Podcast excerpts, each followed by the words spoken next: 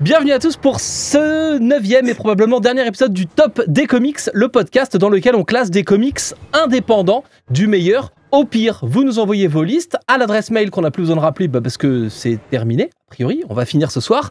Vous nous envoyez donc vos listes de comics avec trois titres et puis un, thème, euh, voilà, si ça vous intéresse. Et puis nous, on fait un petit tirage au sort et on essaye de classer les comics que vous nous avez proposés dans notre top qui pour l'instant compte 88 titres. Pour m'accompagner, évidemment, parce que euh, si je faisais ça tout seul, ce ne serait euh, pas très drôle, j'ai monsieur Valentin de la chaîne YouTube V pour Valentin. Eh oui, et bien le bonsoir à tous pour cette dernière. Euh, voilà. Et, euh, monsieur, et monsieur Comics Grincheux de, bah, de Comics Grincheux, en fait. Ouais, voilà, c'est ça, des, des comics.fr quoi. Le, le mec n'a pas de chaîne YouTube et heureusement, parce que quand il fait des vidéos, c'est de la merde. Elle était bien ta vidéo, mais il manquait plein de bouts. Oui. Elle est à retrouver sur lescomics.fr évidemment. Comme pour chaque épisode, nous avons un invité mystère qui va venir foutre la zone dans notre classement. Je vous le présente dans quelques secondes. Le classement, on en parlait. Il est donc constitué de 88 titres pour l'instant qui sont des titres indépendants.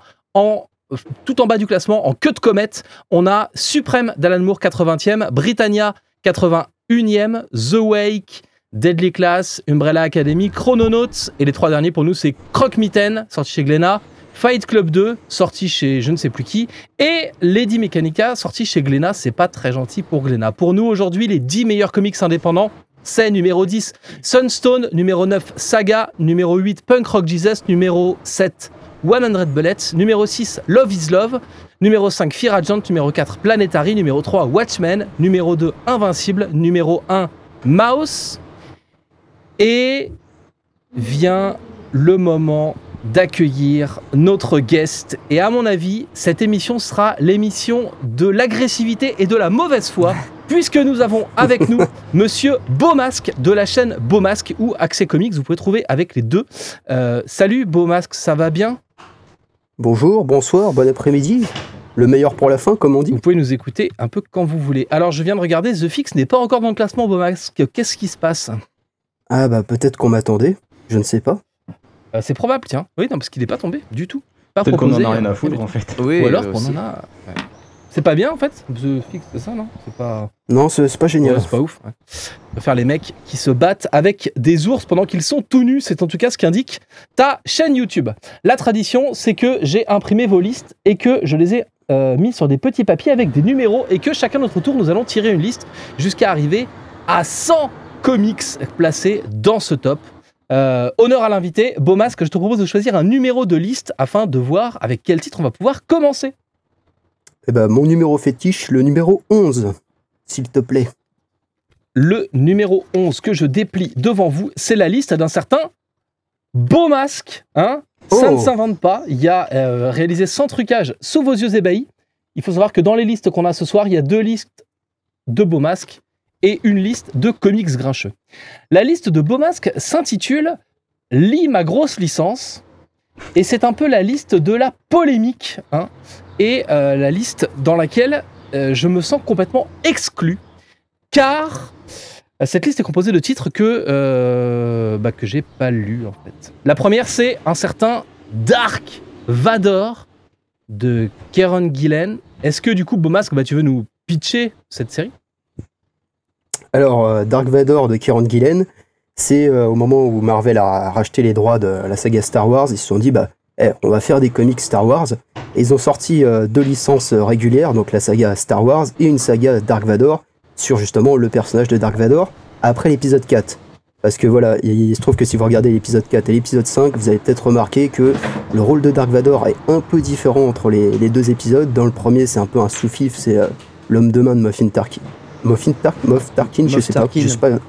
Moff Tarkin, merci Valentin. Mais de rien. Et euh, dans, le, cin- dans le cinquième, c'est lui euh, le bras droit de euh, l'empereur. Et genre justement, cette série de Kieron Gillen va s'intéresser à cette euh, transition, comment il est arrivé euh, au service, euh, enfin comment il est devenu l'homme de confiance de l'empereur, comment il est devenu un peu le, le chef de, de l'empire euh, en son absence. Voilà, voilà. Et donc, c'est bien. Et donc, moi, j'aime beaucoup cette série. Autant euh, Star Wars, euh, passé les trois premiers épisodes, j'ai compris que la série avait très peu de potentiel. Là, pour le coup, c'est tout à fait l'inverse parce que voilà, on s'intéresse aux méchants qu'on a très peu vus dans les films au final. C'est beaucoup intéressé à sa, sa psyché dans la, dans la prélogie, qui est, qui est, qui est très bonne. hein. J'aime beaucoup la prélogie. Et euh, bah, du coup, cette série s'intéresse pas mal à, à son ascension, enfin à sa montée au pouvoir, euh, à toutes les manigances. Là, on retrouve vraiment le Dark Vador qu'on apprécie dans les films, qui est un peu rusé, un peu fourbe, extrêmement puissant et extrêmement, euh, extrêmement maléfique. Il fait énormément de, de coups de pute, il avait toujours euh, deux, trois coups, deux, trois coups d'avance. Et euh, pour le coup, Kieran Gillen, un scénariste que, que j'apprécie pas spécialement d'habitude, là, il a fait un travail euh, assez admirable. Dieu que cet homme parle bien. Ouais, Merci. c'est incroyable. Bah moi je l'ai pas lu, donc je vous propose de d'enchaîner au lieu de complimenter, euh, au lieu de complimenter cet invité. Euh, ouais, moi ça va aller très vite parce que je ne me rappelle plus quand je l'ai lu. C'est sorti quand En 2016 ou 2017 Ah non, c'est plus vieux que ça. C'est encore plus vieux? Ouais, je, dirais- je dirais 2015, Ah perso, ouais? même avant, peut-être. D'accord. Ouais, ouais Et- c'est ça, ouais. Et ben. Parce que c'était avant Star Wars 7, il me semble. Oh, ah ouais, d'accord, très bien. Bref, euh, donc moi je l'ai lu en même temps que la série dont tu parlais, euh, la série Star Wars. Euh, donc en fait, je mélange un peu les deux, puisque en plus, ce- ça se passe en parallèle. Les deux tomes, euh, donc le premier tome de Star Wars et le premier tome de Dark Vador se passent euh, en parallèle. Il y a des passages qui se répondent. Donc, vu qu'en plus je les ai lus en même temps, je mélange un peu les deux. Moi, je sais que j'avais préféré quand même Dark Vador à Star Wars, comme, comme toi, Beau Masque. Euh, parce que Dark Vador, déjà, il me semble que les dessins, j'avais préféré aussi. Et alors, euh, corrigez-moi si je me trompe, mais euh, je sais plus donc si c'est dans cette série-là ou dans l'autre, qu'il y a un, un droïde euh, qui ne peut pas tuer les, les gens, euh, mais qui en meurt d'envie. Il a un Ouais. espèce d'inhibiteur. Donc c'est dans Dark Vador? Ouais, c'est dans Dark Vador. Ouais, c'est et bah- le droïde de Afra. Voilà, et ben j'avais surkiffé ce personnage et euh, m'avait fait, il m'avait fait beaucoup rire et du coup, euh, du coup j'avais bien aimé. Il y avait un, petit concept aussi de euh, personnage holographique, qui parle au travers d'un autre personnage via un hologramme. Enfin c'est un peu euh, compliqué à, à expliquer comme ça. Ou peut-être que c'était dans l'autre série, je ne sais plus. Mais bref, il y avait plusieurs concepts, plusieurs trucs qui me qui m'ont qui m'ont marqué. Euh, et puis euh, et puis Dark Vador quoi. Donc voilà. Mais je n'ai lu que le premier tome. Encore une fois, et comme d'habitude, j'ai envie de dire. C'est bien gratté ou pas? Et j'avais bien aimé, moi. Ouais. J'avais vraiment bien aimé, ouais. Sans, sans que ce soit transcendant non plus, mais pour, pour une série Star Wars, ouais, c'était plutôt cool. Ouais, c'est assez cool comme série. Moi, je, alors, je sais plus si j'ai lu. le- Je crois que j'ai lu le premier tome et j'ai dû commencer quelques numéros d'après euh, sans avoir euh, continué. Et Euh, pourquoi c'est- Est-ce qu'on peut savoir pourquoi? Le public veut des réponses? C'est une bonne question, je me la pose moi-même. Euh, non, parce que c'était cool en plus, euh, la série était vraiment sympa. Plein de bonnes idées, mais je crois qu'en fait, je trouvais ça sympa, mais pas transcendant, donc du coup, ça me donnait pas plus envie de continuer. 7 que ça se lit octobre si on n'est pas- 2015, pardon. 7 Merci. octobre 2015. Ouais, c'est ça, il Ah, me ok. semblait bien que c'était 2015. Est-ce que ça se lit si avant. on n'est pas fan de, de, enfin pas fan complétiste de Star Wars en fait? Ah bah T'as oui. vu, t'as vu les films, t'aimes bien, mais euh, t'es pas à fond dans les univers étendus quoi. Ah oui, oui, clairement, oui. C'est la Moi, c'est purement mon cas pour le coup. C'est, je- j'aime bien Star Wars les films, mais ça s'arrête là. Et euh, pour le coup, bah, ça a été un parfait complément. euh, ça a été un peu un épisode bonus pour moi. Et euh, voilà quoi. C'est. Je pense peut-être les, les fans de l'univers étendu euh, critiqueront un peu certains points, mais euh, on s'en bat les couilles. Notre, ça- cher, notre cher Kit Fisto aime beaucoup, je crois. En fait, Voilà. en fait, c'est. euh, J'ai envie de rebondir sur deux choses, donc je vais le faire l'une après l'autre. Déjà, c'est forcé. Enfin, euh, Marvel a bien fait ça puisque effectivement, euh, vu que c'est une, euh, c'est c'est une des premières séries qu'ils ont lancées après leur euh, le reboot de leur univers étendu. euh, ils ont forcément fait une série qui est accessible à tout le monde et euh, sur le personnage le plus emblématique de, Star Wars. Donc il y a pas de souci, tu peux y aller. Tu comprendras tous les tenants et les aboutissants de de l'histoire. Et l'autre chose, oui, ce que je voulais dire aussi, c'est que c'est en fait c'est comme Star Wars dans, dans la BD du- d'une manière générale. Ils vont toujours beaucoup plus loin que dans les films avec des concepts un peu un peu chelous, un peu bizarres. Euh, mais comme c'est dans une BD, ça passe beaucoup mieux que si c'était dans, les films, on va dire. Euh, mais sans que ça trahisse pour autant euh, le- les films. Je sais pas si je me fais bien comprendre, mais par exemple, typiquement le personnage dont je parlais tout à l'heure qui qui parle au travers d'un hologramme qui est, euh, qui est fixé sur le casque d'un autre euh, personnage. Enfin, c'est un peu, euh, un peu what the fuck comme, euh, comme délire et tu verras pas forcément ça dans les films, mais ils se permettent de, de, le faire sans souci dans de la BD parce que c'est de la BD quoi. Ils s'amusent un peu. Donc non, ça ça trahit pas du tout les films Star Wars et, et ça va un petit peu plus loin dans, dans des dans des délires un peu what the fuck, mais mais pas trop loin non plus. Cette phrase était très compliquée. Mais Oui. c'est bien vendu. C'est bien vendu.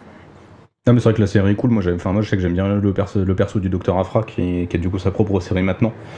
Euh, j'aime bien le personnage et puis j'aime bien les acolytes qui se trimballent entre le, le Chewbacca complètement psychopathe, euh, le droïde de, de protocole euh, qui est aussi psychopathe mais qui peut pas tuer parce qu'il a un inhibiteur et le R2D2 qui est surblindé d'armes euh, complètement déglingué. C'est Ouais. c'est ce qu'il y a de très très drôle. Je trouve que Kieran Gillen arrive bien à, à reprendre des concepts bien foutus. Et ouais, il arrive bien à montrer le côté salopard de Dark Vador. on est juste après, c'est vrai qu'on est un- Ouais, on est après l'épisode 4, donc il est dans une situation un peu compliquée vis-à-vis de l'empereur. Il essaie un peu de, de prouver sa loyauté, mais en même temps, il peut pas s'empêcher de faire des coups de pute pour essayer quand même de prendre un peu plus de pouvoir. C'est euh, plutôt intéressant de ce côté-là, mais ouais, c'est simplement parce que j'avais pas trouvé ça plus transcendant que ça, et puis je crois que les dessins. Moi, les dessins me plaisaient pas trop. Euh, Salvador Larroca, je suis vraiment pas un grand grand fan de ce qu'il fait, et euh, ça, me, ça me poussait pas trop à aller, euh, à aller plus loin. Mais bon, après, entre Star Wars, euh, la série de Jason Aaron et puis euh, le Dark Vador de Kieran Gillen, il n'y a pas photo. euh, Dark Vador est largement meilleur. Ok, donc pendant que je commande ce titre chez mon libraire en ligne, où est-ce que vous vous mettez ça dans le top des comics, les copains Euh, Alors, alors. euh, hmm, J'aurais pu y réfléchir avant, c'est vrai. Hmm, Non, mais c'est- tu découvres l'émission, c'est normal. euh, alors, je me, je me situerais dans la quarantaine, moi, je pense. Hmm.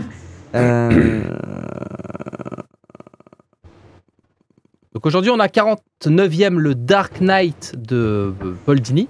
Euh, Rai, sorti chez Bliss, Revi- Revival. c'est faux, c'est faux. Je, je me placerais plutôt dans la cinquantaine, en fait. Euh, juste euh, au-dessus de Archer and Armstrong, donc euh, 57e. Entre, entre Sin Sin City- City Voilà. et Archer et Armstrong. Absolument. Pour moi, en tout cas. Ah, moi, je mettrais ça 55e entre Jupiter's Legacy et American Vampire. Eh Clin d'œil. Et moi, je le placerais peut-être euh, ouais, 28ème Ah ouais. euh, sous Black Hammer.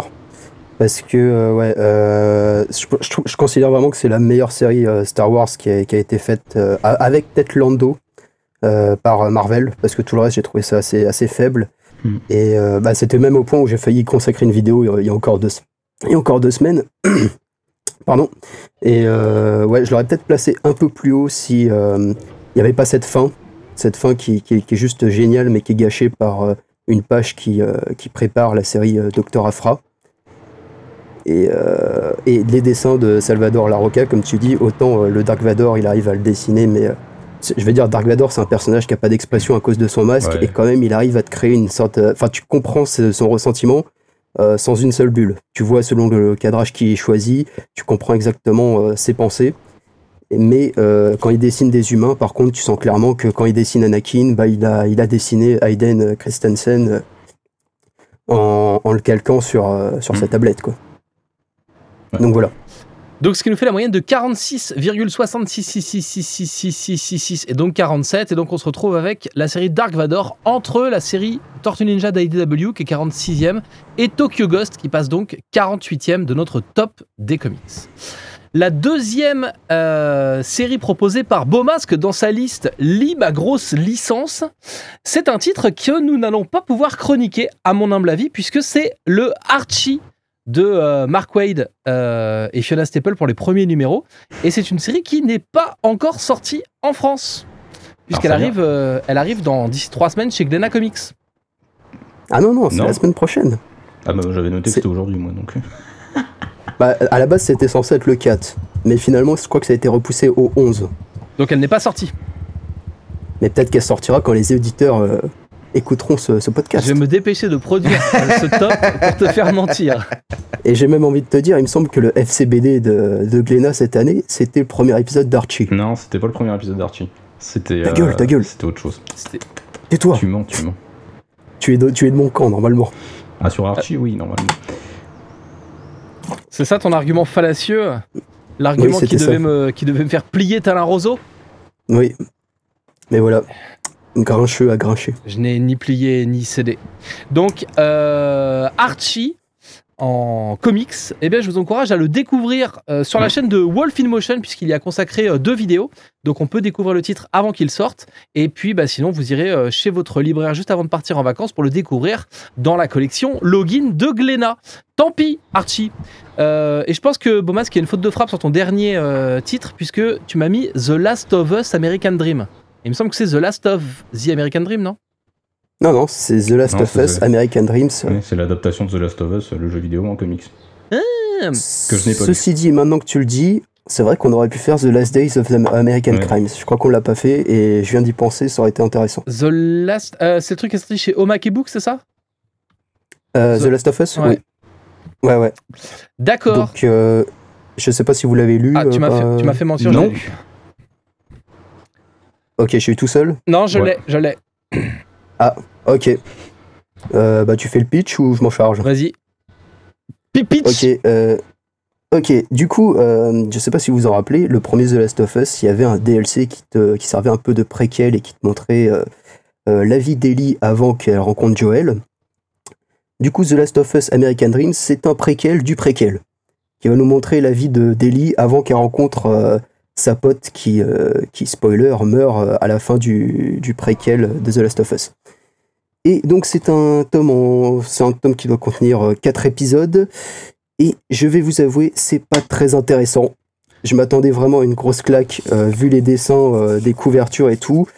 Et bah non, en fait, il se passe pas grand chose. C'est juste Ellie qui rencontre des personnages qu'on verra dans le jeu vidéo. On voit comment elle a récupéré son petit couteau. Et euh, il me semble qu'en plus, c'est assez cher le tome. Je crois que c'est C'est 9 balles. 20 balles. Non, non, non. Sur, là, sur leur site, il est à 15.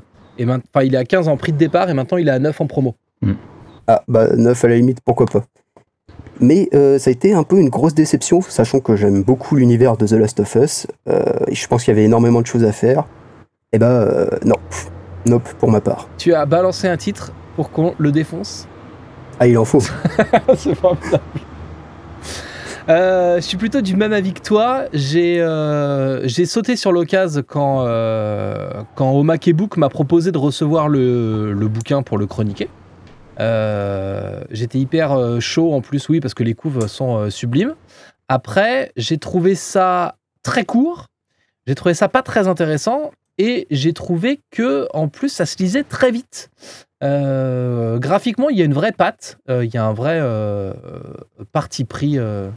voilà, c'est pas, ni beau laid. c'est- Il y a un choix en fait. Mais, mais voilà, c'est pas.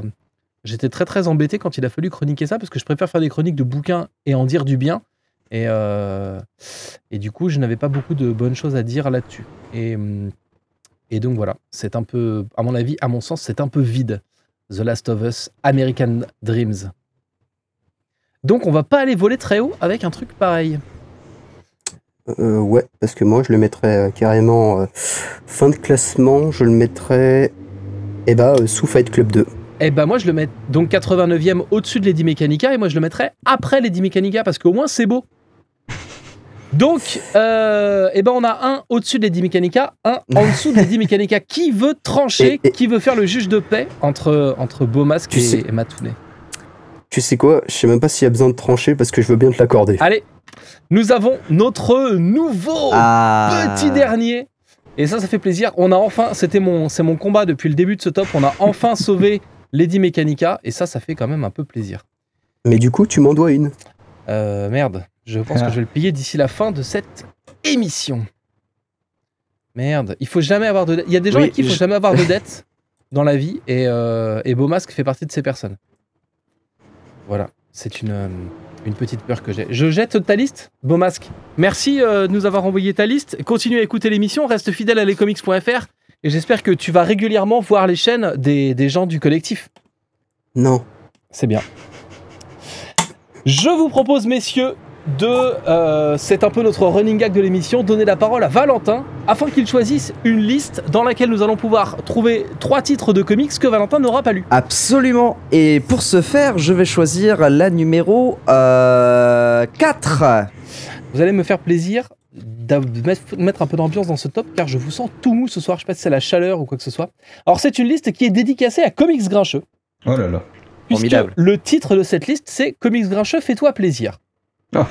C'est une liste qui est envoyée par HK et c'est une liste qui contient trois titres d'un certain Marc Millard. Oh putain, c'est pour moi.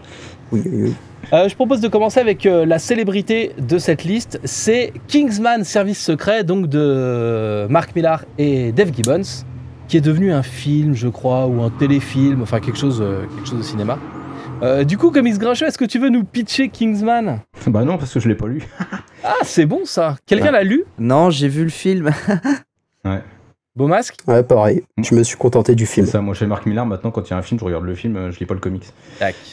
Euh, bon, j'ai lu le comics. Euh, Il y, a, il y a pas mal de différences entre le comics et le film. Euh, Il y a beaucoup de points communs. Il y a quand, j'ai, moi, je suis pas hyper fan de Dave Gibbons au dessin. Euh, et du coup, bon, je trouvais qu'il y avait- de bonnes idées. En fait, j'ai lu le comics en me disant ouais, graphiquement, je suis pas hyper fan, mais quand je vais voir ça au cinéma, ça va être hyper cool. Euh, si on peut spoiler viteuf euh, Kingsman euh, volume 1, avancez de 15 secondes si vous l'avez pas vu, le premier film, les motivations du méchant, c'est, donc avancez de 15 secondes, de réunir euh, la jet set et de euh, tuer le reste de la planète. Dans le comics, ses motivations, c'est pas de réunir la jet set, c'est de réunir, c'est un geek, le, le méchant. Et donc, il veut réunir des geeks. Et par exemple, il veut euh, récupérer Mark Hamill, mais qui joue le vrai Mark Hamill. Parce que lui, il veut tuer l'humanité, mais il veut que les gens qu'il aime bien en tant que geek, ils restent vivants. Et donc, bah, quand tu veux tuer le monde, tu peux pas tuer Luke Skywalker. Quoi. Et donc, il y a, il y a vraiment Mark Hamill qui est Mark Hamill dans le comics. Et puis, ça commence par une scène euh, de descente en ski euh, hyper impressionnante, le comics. Et je me disais, putain, mais bon, c'est dessin, je suis pas fan, mais quand je vais voir ça sur grand écran, ça va être hyper cool.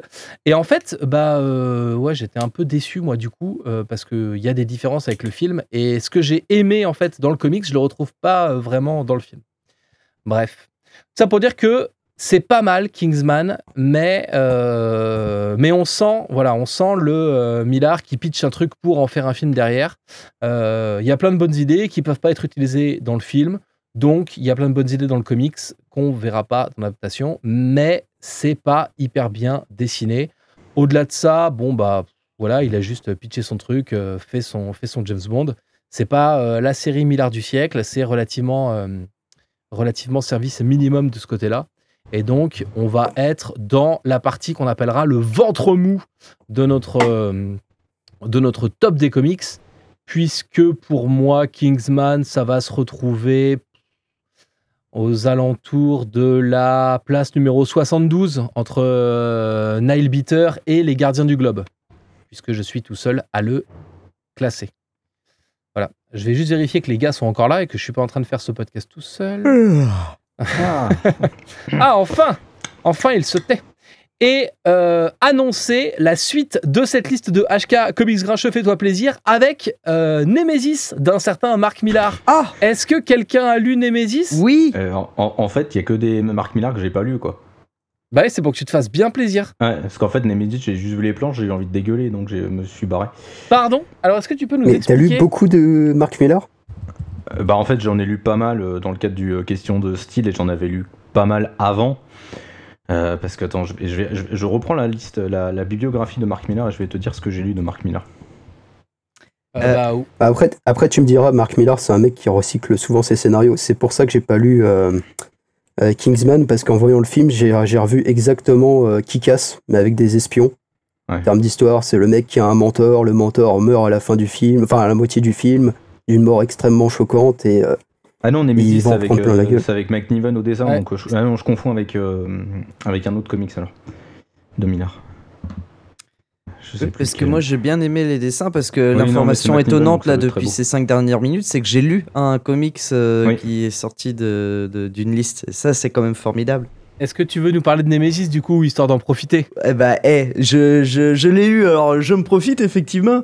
Euh, c'est un comics que j'ai lu il y a de nombreuses années maintenant, donc euh, donc euh, c'est un peu fou, mais quand même, pour pitcher ça de manière très simple et rapide, en gros, c'est si vous prenez Bruce Wayne, donc y a une, donc un mec qui a une fortune considérable, qui a une forte envie de se déguiser en super-héros, mais pour faire le mal absolu, pour, pour, pour, pour être méchant.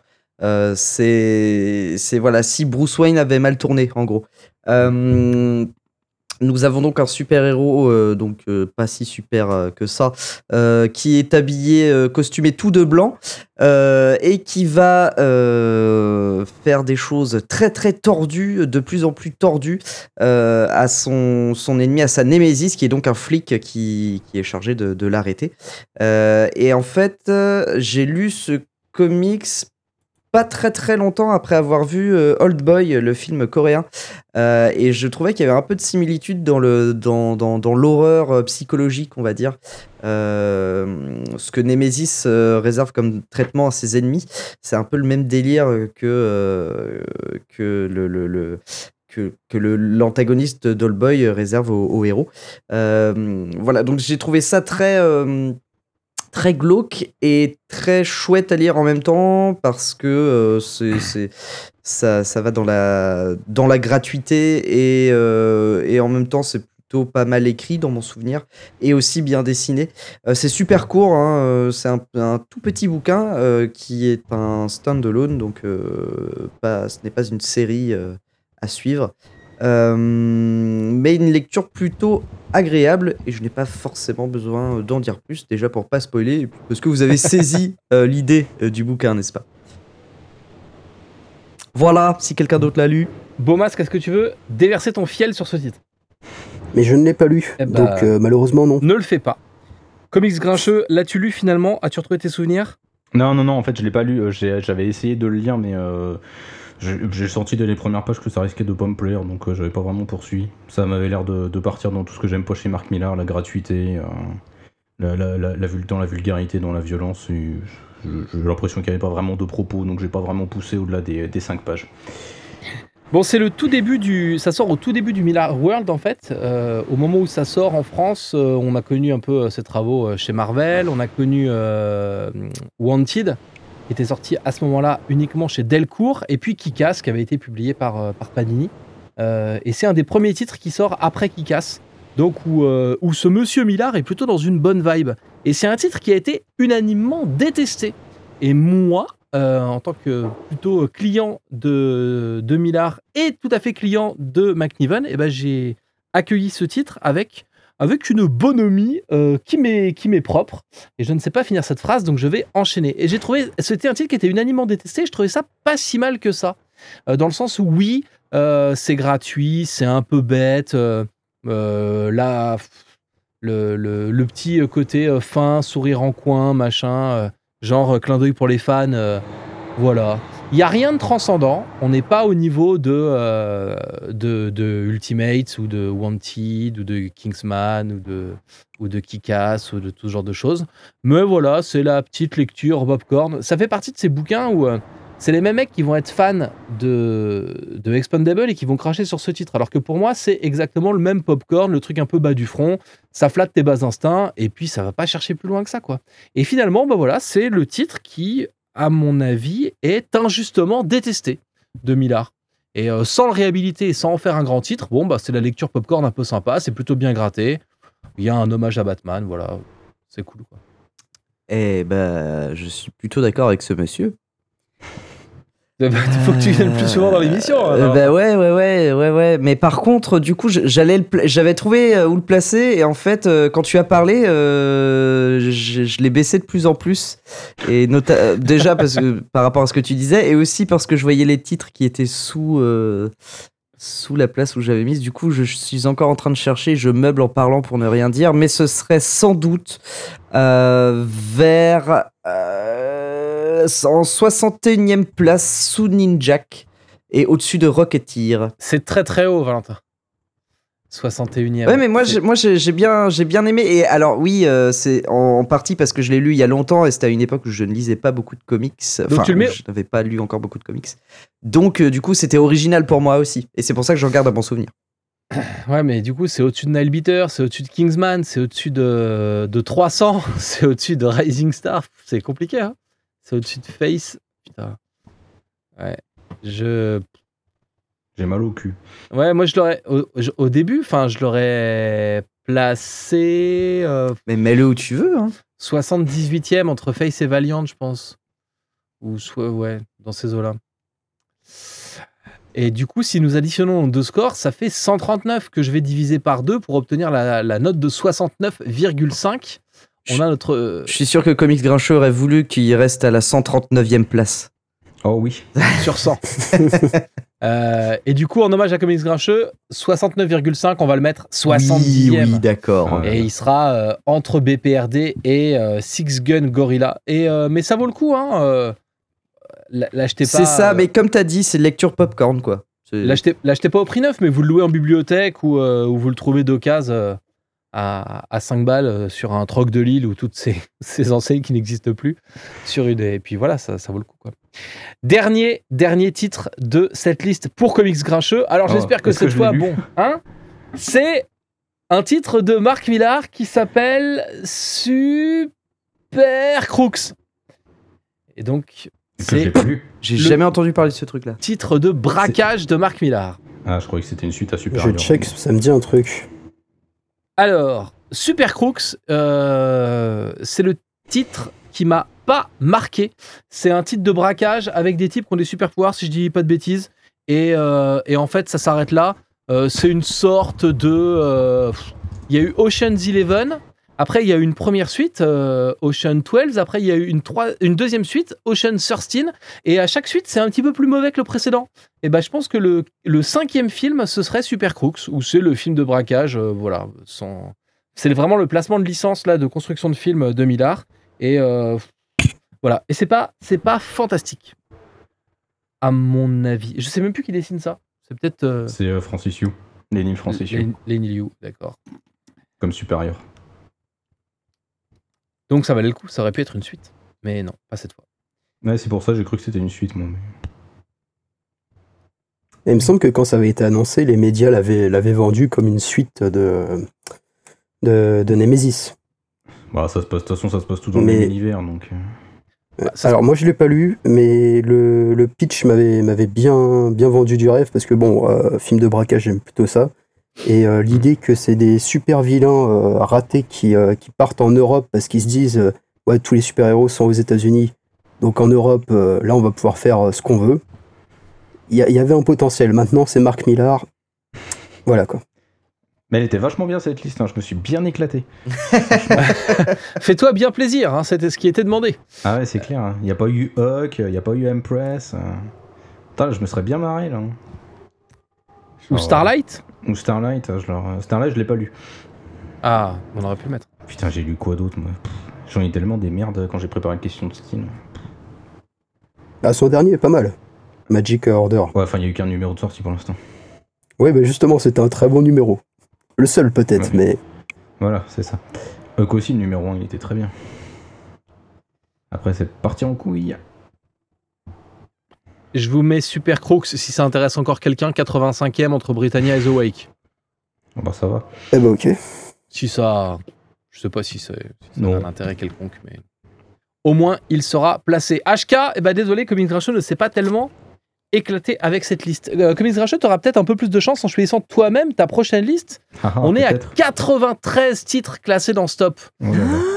Ah Euh, Je prends la, la liste numéro 6.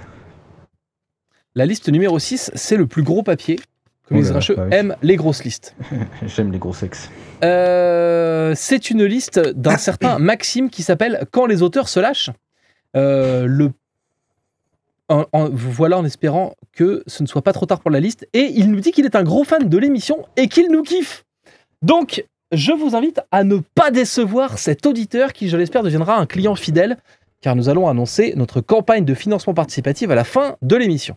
Peut-être, si on a réussi. Bref, euh, la liste de Maxime commence avec l'excellent Kennel Block Blues qui est sorti Mm. au tout début de l'année chez Ankama. Ouais, c'est de la balle. Un qu'il a lu. Valentin Attends. fait une moue. De quoi, euh, pardon De- on, est, on fait une émission Ah, on est- pardon, on est radio, oui, on est en direct, très bien. Bonsoir. T'es chiant, on l'a fait gagner sur le site au début de l'année. T'aurais quand même pu au moins Ouais, participer au lire. concours pour Putain. tricher. le scandale. Bomas, as-tu lu ça? Euh, Est-ce que tu peux redonner le titre? Ça s'appelle Kennel Block Blues. Jamais entendu parler. Oh putain. Bonne soirée. Ah, ah, putain, mais les mecs, allez sur co- lescomics.fr une fois tous les deux jours, tu vois, C'est pas ça. obligé d'y aller tout le temps, mais euh, au Les moins pour sont- voir un peu l'actu du truc, quoi. Les mecs, on se demande s'ils sont vraiment sur le site, quoi. Ah non, moi je vais sur Marvel Planet. Alors, Kennel Block Blues, de quoi ça parle Euh, On va suivre un- une créature anthropo- anthropomorphe, donc corps d'humain et tête de chien, et qui va arriver dans une sorte de prison d'État, comme on en a tous vu dans plein de films et de séries télé euh, américaines. En fait, euh, on va découvrir au fur et à mesure du bouquin que il, y a deux, niveaux de lecture opposés. Lui, il rentre dans cette prison ce personnage imagine sa vie tout le temps en couleur, comme si c'était un peu la prison de West Side Story, et que tout était une comédie musicale. Donc, au fil des pages, on va passer notre temps à voir euh, la moitié de la page dessinée euh, en la réalité, donc euh, le, le bloc carcéral, et l'autre moitié avec plein de couleurs, de paillettes, de fleurs, parce que tout est formidable et parce que lui, il rêve sa vie et son incarcération comme si tu étais dans une comédie musicale. Ça, c'est le niveau de lecture hyper positif. Et en fait, on a une idée de ce qu'est le niveau de lecture hyper négatif quand on traduit le titre, parce que Kennel, en fait, c'est le chenil. Et Kennel Block Blues, eh ben, en fait, c'est le, blues que tu as quand tu es enfermé dans un chenil. Et en fait, cette créature anthropomorphe, c'est comment le chien et les autres animaux interagissent ensemble, parce que dans ce truc, il n'y a que des chiens et des chats. Et en fait, on suit tout simplement les aventures d'un chien qui se retrouve incarcéré dans un chenil, un vrai chien. Et, euh, et donc, comment est-ce que lui est arrivé là? Dans le monde des hommes. Euh, comment est-ce qu'il rêve sa vie et comment il va réussir à se faire la malle parce que le but c'est quand même qu'il réussisse à se faire la malle. Alors qu'il se rend pas du tout compte du danger qu'il y a autour de lui du fait que bah, c'est une prison donc euh, vous avez tous vu des séries télé guerre des gangs euh, euh, viol violence drogue tout ce que tu veux quoi. Et, euh, et c'est complet en un tome. C'est sorti chez Ankama. C'est hyper frais c'est hyper bien écrit c'est dessiné de ouf il y a plein de bonnes idées. Et c'est euh, ça marche tout seul. C'est hyper bien. Moi je suis hyper euh, fan de. J'ai beaucoup dit hyper là. Je suis, très très fan de ce titre et, euh, et j'étais très content de pouvoir vous le faire gagner en septembre dernier sur lescomics.fr. Je confirme, c'est de la balle. C'est extraordinaire. Euh, comme tu dis, le double niveau de lecture déjà qu'il y a euh, juste à- dû à la personnalité du personnage de dû à la- au personnage principal est, est excellente. Ça donne plein de bonnes idées de mise en scène avec ces séquences de comédie musicale euh, très euh, très Disney, très euh, très fun, très coloré, qui contrebalancent vachement avec la noirceur du reste du titre. Et du coup, ça offre un discours hyper, hyper intéressant et hyper intelligent, à la fois sur les conditions de détention en prison, de manière générale, mais aussi sur l'animalisme, en fait, de manière beaucoup plus large. Donc c'est vachement, c'est vachement bien de ce côté-là. T'as déjà, t'as déjà tout dit, donc euh, je vais pas. oui, puis c'est pas beaucoup prise de tête, c'est-à-dire que ça, te- Ouais. ça- il y a le l'animalisme dans le côté, les animaux aussi ont des perceptions, des sentiments, une personnalité et tout, Mm. mais c'est pas donneur de leçons. euh, voilà, c'est Non, c'est fait, le truc avec c'est fait de manière très très euh, très posée et très très clean en fait. Euh, C'est euh, et c'est vachement bien de ce côté-là. Ça, ça se rapproche un peu de euh, de nous trois de Grant Morrison dans cette dans cet esprit-là puisque c'est assez euh, c'est assez euh, c'est pas donneur de leçons, c'est pas moralisateur en fait. Tout est fait de manière très organique euh, dans le récit et l'évolution et le propos sont dilués de manière très très naturelle en fait. Ça casse pas du tout le rythme. C'est ça. Et t'as pas le côté, t'as pas l'œil et tout, c'est l'histoire. Mm. C'est la petite histoire. Tu vois pas, tu vois pas venir en fait ce que, ce que les auteurs Ouais. essayent de te dire. Tu te le prends un petit peu dans ta face. C'est ça, tu te le prends dans la gueule. 19ème du top entre Black Magic et Preacher pour moi. Euh, tac tac tac.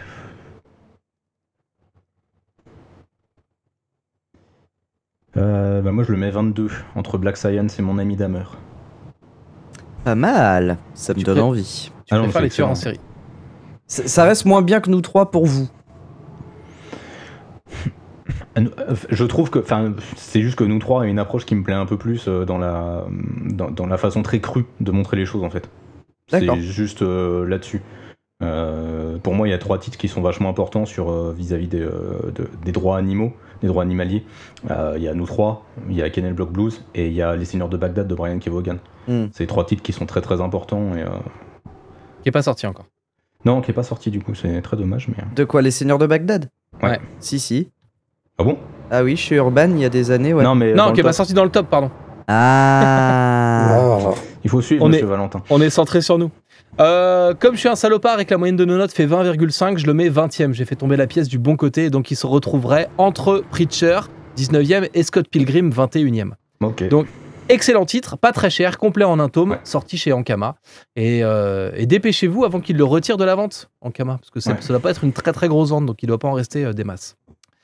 Je vais vous laisser parler entre vous, puisque je n'ai pas lu le prochain titre et je me réserve, euh, j'ai besoin de beaucoup d'énergie pour vous parler du troisième de cette liste, Quand les auteurs se lâchent. Et cette fois, c'est Day Tripper de Fabio Moon et Gabriel Bas, sorti chez Urban Indies, Hmm. pendant que euh, Valentin se souille devant vos oreilles chastes. C'est le seul comics au monde qui m'a fait pleurer, mais à un point vous pouvez pas imaginer. C'est un truc de fou. Je pense jamais j'aurais pensé pleurer en lisant un, un comic book et en fait. euh, Du ça coup, t'as niqué les pages avec tes larmes ou pas? Euh, non, genre, mais en plus, non, mais en plus, c'était, c'était formidable parce que hum, je suis en couple, n'est-ce pas? Donc, je, je dors dans un lit double avec ma, ma moitié. Et en fait, elle dormait à côté et euh, j'essayais de pleurer en silence. Et la situation, vue, vue de loin, devait être assez, assez, complètement ridicule, en fait. Mais, euh, mais voilà, c'était, c'était formidable. Euh, et, et en plus, ça partait pas très très bien puisque le- les premiers. Alors, je vais pitcher avant. Alors, il s'agit tout simplement de l'histoire d'un d'un homme dont j'ai oublié le nom, on s'en fout. Mais euh, dans la dizaine de chapitres du, euh, de ce graphic novel, euh, chaque chapitre se finit par la mort du héros. Euh, donc, euh, on le suit au travers différentes périodes de sa vie, euh, on va dire de ma- de manière chronologique. Euh, mettons que euh, au premier chapitre, il meurt à, je sais pas, 16 ou 18 ans, un truc comme ça. Euh, le chapitre suivant, on le retrouve euh, 10 ans après, comme euh, en faisant, enfin, en prenant en compte le, comme s'il n'était pas mort à la fin du chapitre précédent. En gros, pour résumer quoi. Donc c'est la, la, mort du personnage à plusieurs périodes de sa vie, à différentes périodes de sa vie, et donc on voit un peu les, les problématiques euh, que, que ça pose, de, de qu'est-ce qui se dit au moment de mourir, de, euh, de pourquoi il meurt aussi. Parfois c'est un bête accident, parfois c'est un assassinat, parfois c'est euh, totalement autre chose. Et voilà. Et donc c'est c'est les premiers chapitres, j'ai eu vraiment du mal à rentrer dedans. Je voyais pas trop l'intérêt, ça me plaisait pas des masses. Et puis euh, et, et puis en fin de compte, euh, je sais plus quelle histoire m'a fait vraiment rentrer dedans. Je, me- suis dit tiens c'est intéressant de parler de, la vie et de la mort de cette façon-là, etc. Puis ça, a continué à euh, le bouquin a continué à avancer, n'est-ce pas? Et ça devait être l'avant-dernier chapitre où là, le personnage commence à mourir un peu de mort naturelle, quoi, de vieillesse, on va dire. Et en fait, euh, bah, ce passage-là m'a- bouleversé. Euh, c'est quelque chose de très personnel. En fait, c'est ça, c'est que ce bouquin-là, de toute manière, est, est, est, est à appréhender de manière très très personnelle. Et, hum, et puis moi, j'ai un, un rapport avec euh, la vie et la mort qui est assez particulier. Et du coup, ça m'a vraiment fait quelque chose. Et, et j'ai bien, bien kiffé. C'est bien écrit, c'est plein de philosophie, plein de, de moments criants de vérité. Et c'est très humain comme bouquin. Voilà. Hum, côté dessin, ça m'a pas laissé un souvenir euh, franc. C'est assez particulier. Euh, c'est euh, un. Alors, le, le, le scénariste et le dessinateur ont l'habitude de travailler ensemble. C'est. J'ai peur d'écorcher leur nom. C'est c'est des Portugais, je crois, non? Non, c'est des Brésiliens, ils sont frères. c'est des Brésiliens, ils sont frères. Voilà, c'est ça. Exactement. Euh, J'ai pas lu beaucoup d'autres choses de ces personnes-là. Pourtant, il y a pas mal de trucs qui sont sortis euh, en France, euh, euh, écrits par, par ces gens-là. Mais voilà, pour moi, c'est c'est une, une, grosse, une grosse tuerie que j'ai hâte de relire, en fait, où je sais que je le relirai un jour, où je me dis vraiment, je me reprendrai le temps pour le relire plus tard dans ma vie et voir si ça me fait toujours le même impact et voir euh, comment euh, cette lecture-là va évoluer aussi dans, chez moi. Quoi. Donc c'est vraiment une expérience en fait, c'est vraiment un truc que j'ai pris euh, en pleine poire et en pleine tripe Et voilà, j'ai surkiffé. Je sais pas si vous l'avez vu, vous, mais euh, voilà. Euh, Beau Masque, tu l'as lu? Je l'ai lu. Et ouais, d'ailleurs, je trouve euh, très beau et très juste que ce que tu viens de dire. C'est vraiment une œuvre. euh, moi, je relis assez peu les, les comics que, que j'ai lus et qui m'ont marqué pour pas être déçu. Celui-ci, c'est vrai que je pense que c'est un truc que tu, que tu relis euh, euh, dix- tous- tous les 10 ans, on va dire. Justement parce que tu as vieilli, que c'est vraiment par euh, tranche de vie, de- par période. Mm. Euh, bon, bah, du coup, je vais, je vais parler. Ouais, comme, comme toi, c'est un, un, un comics qui m'a pas mal affecté. J'avais l'intention juste de lire le premier chapitre. Et bon, quand tu vois la, la fin du premier chapitre, le gosse mourir à, à 9 ans, bah, tu te dis, bon, vas-y, il faut que je continue. Et résultat, j'ai tout lu en, en, bah, de- en une nuit, quoi. Oui, et je pareil, me suis ouais. effondré. Je me suis effondré euh, dans mon lit d'épuisement. Parce que, pas pas que c'était compliqué comme un Morrison, c'est juste que, voilà, c'est un personnage qui, euh, par sa mort, tu t'attaches euh, à, sa vie, à sa personnalité. Euh, c'est D'ailleurs, ça m'a quand j'ai lu American Alien, ça m'a pas mal rappelé euh, Day Tripper, alors qu'il n'y a pas trop de rapport hormis les, tranches de vie et euh, le fait que chaque, chaque chapitre a un ton euh, assez bah, totalement différent. Et euh, bah, les deux m'ont marqué. Et bon, je vais revenir sur euh, Day Tripper. Euh, ouais, c'est pas un comics qui me vient toujours à l'esprit euh, quand je pense à, à très beau et très grand comics, et pourtant c'en est un. Et après, tu as un peu dit tout ce que je pensais sur le titre, donc euh, je vais passer la main à euh, Matt ou à Simon. Euh, Matt, tu l'as lu? Moi, j'ai. Non, moi, j'ai été blasé par le, par le dessin. Je suis pas du tout rentré dedans. J'ai essayé vite fait. Et je j'ai pas plus accroché que ça. Du coup, j'ai pas donné sa chance au truc. quel, quel dommage, quel dommage. Euh, bah moi je l'ai lu parce que j'en ai fait une review sur lescomics.fr quand il y a l'édition euh, spéciale de Urban qui est sortie là il y a quelques mois. Euh, C'est à cette occasion que je l'ai découvert et euh, je me suis pris une tarte dans la tronche, euh, une puissance, euh, une puissance phénoménale. Je connaissais rien du titre avant de le lire, pourtant euh, j'en avais déjà beaucoup entendu parler parce que dans la librairie où je bossais, euh, le patron de la librairie surkiffait ce, ce comics là. Il m'en parlait énormément avec euh, en beaucoup de bien, mais j'ai tendance à pas aller euh, sur les titres lorsqu'on me les, euh, lorsqu'on les vend et qu'on me les survend surtout. Et euh, Day Tripper, ça, ouais, ça a été une grosse grosse frappe. Euh, Valentin Beaumas, vous avez déjà presque tout dit. J'ai envie de, j'ai pas envie de rajouter grand chose. Euh, c'est- Mais si, mais si. c'est un comics qui fait beaucoup, euh, qui fait beaucoup réfléchir sur euh, sa vie, sur euh, la façon dont on peut appréhender la mort, sur plein de choses en fait. Et c'est, enfin, je, je le trouve assez bluffant. J'aime beaucoup moi les dessins. J'aime, bien la façon dont, euh, dont Gabriel Moon et euh, Fabien euh, Bas ont, ont- ont l'art de rendre les, les expressions et les, les- les gestuels des personnages de manière très très simple. Fabio Moon et Gabriel Bas à l'inverse. Fabio. Pff, ouais, bon, merci. Voilà, je, je- je voulais ne pas écorcher leur nom. Je me suis, je- je me suis bien foiré. Gros plantage en direct. Merci, bravo.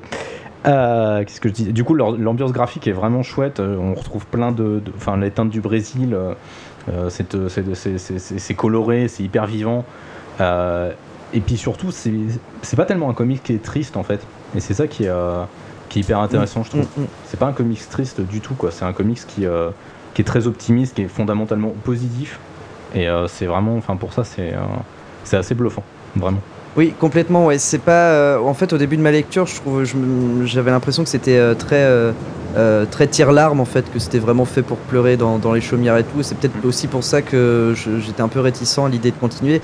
Mais, mais non, mais ouais, t'as as complètement raison. C'est- j'ai jamais pleuré de tristesse, mais c'était vraiment de, de, de plein de sentiments différents, de, à cause de, la nostalgie, de la, de l- de plein de choses que j'arriverai pas à exprimer euh, comme ça euh, ce soir. Mais ouais, tu as complètement raison. Euh, c'est pas c'est- pas triste du tout. C'est tu, tu as dit le mot, c'est optimiste, ouais, complètement. L'anecdote personnelle et intime de Valentin.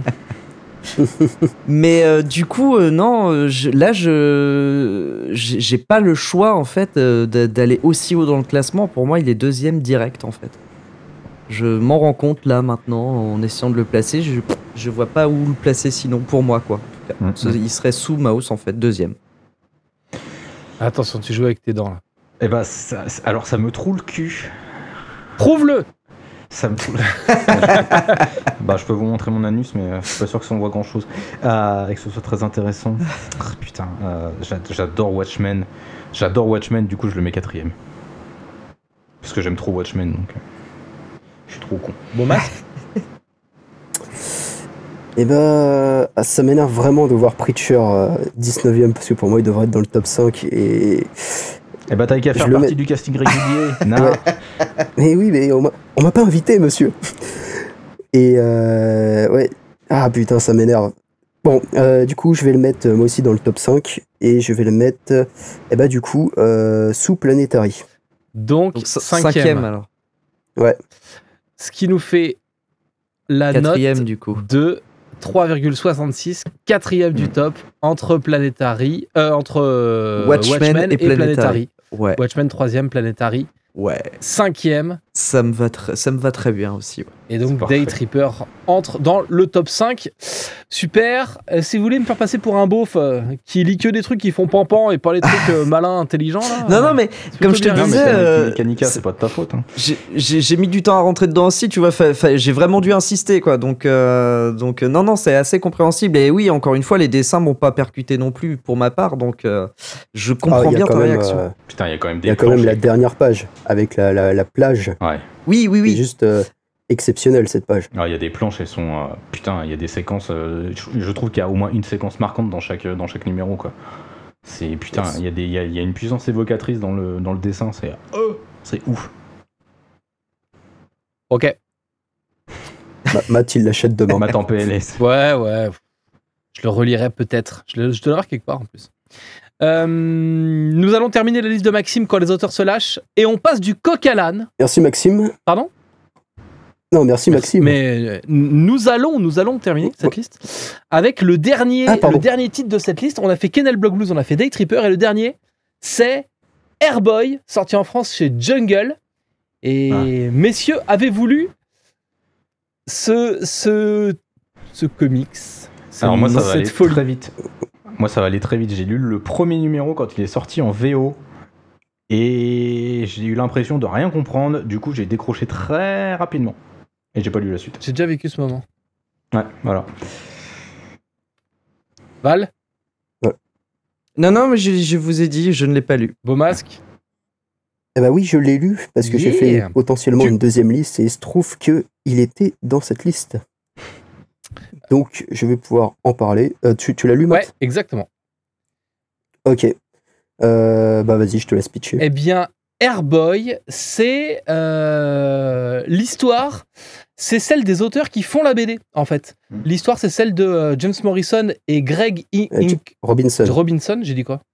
Rom- Morrison. Ah, Morrison, ouais. James Robinson et Greg Hinkle, qui sont euh, du coup euh, des. Enfin, euh, Robinson explique que- qu'il est en perte de vitesse, que sa vie ça va pas, qu'il fait que des titres de merde, que machin.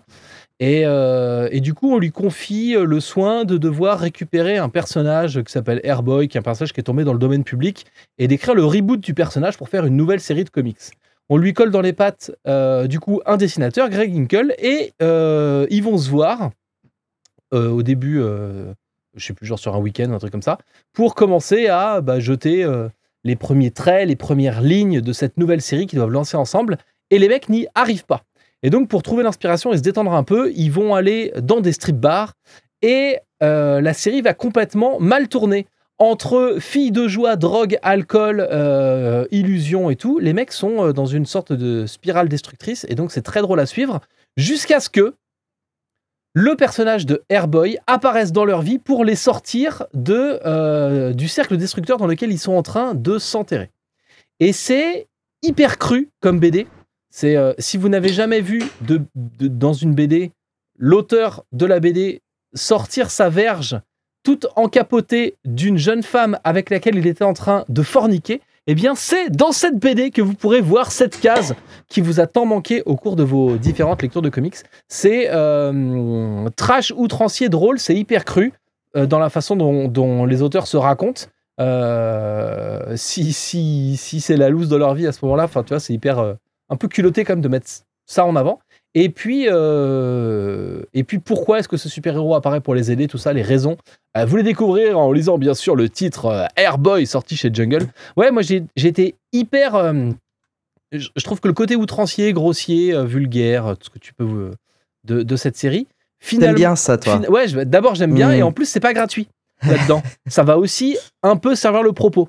Donc d'abord, tu me régales avec euh, des loches, de la drogue et des mecs qui mangent leur crotte de nez. Et ensuite, tu me mets un petit euh, propos intelligent dedans. Et donc, je me suis complètement régalé. Je trouve que c'est plutôt bien dessiné, c'est assez court, euh, c'est auto-contenu, c'est voilà, c'est cool. Pour moi, c'est une très bonne lecture. Bah, pour moi aussi, ça a été une, une énorme surprise. Parce que euh, au moment où j'ai commencé à suivre Airboy en VO, euh, pour moi, Robinson, c'était c'était un loser. Bah, exactement comme il, comme il se le vend dans, dans le comics. C'est voilà, le mec qui a fait euh, deux, trois comics euh, à succès, que les éditeurs se sont arrachés. Et euh, voilà, ils l'ont placé sur des mauvaises séries, il n'avait pas la foi. Et il est devenu, voilà, les, les gens, les, les fans euh, commençaient à le prendre bah, pour ce qui était un loser. Et là, il nous sort Airboy, qui est, qui est vraiment, c'est Robinson qui nous fait son, un peu son Garcenis, avec, voilà, des, comme tu dis, de la drogue, des, des, des pénis qui font euh, 3 mètres de long, notamment le dessinateur qui s'est, bien mis en, qui s'est bien dessiné, on va dire. Et euh, voilà, comme tu dis, c'est, euh, super drôle à, lire, c'est, euh, assez intéressant si on s'intéresse à, la psychologie de Robinson, à, son parcours, sa carrière. Et euh, voilà, moi qui le considérais comme, euh, comme un auteur raté, enfin depuis quelques temps, un peu comme ce qui est Bendis actuellement par exemple, j'ai hâte qu'il nous fasse son Airboy. Euh, bah du coup, je me- j'ai découvert qu'en fait, Le Airboy de Bendy, avait- c'est les auteurs dans le canapé qui disent on va au bar Ouais, on pourrait y aller. Ouais, t'as raison, on pourrait faire quelque chose et y aller. Et en fait, ils discutent toute la soirée pour savoir s'ils y vont ou pas. Exactement.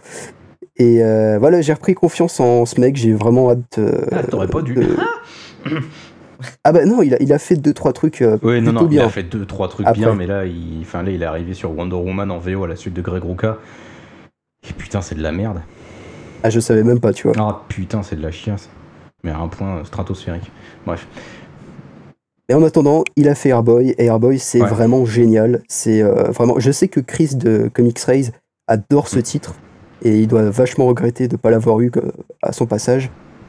Mais ouais, pour moi, c'est euh, une très bonne surprise, et je le mets euh, assez haut dans le classement. C'est-à-dire, C'est-à-dire, alors je sors le classement.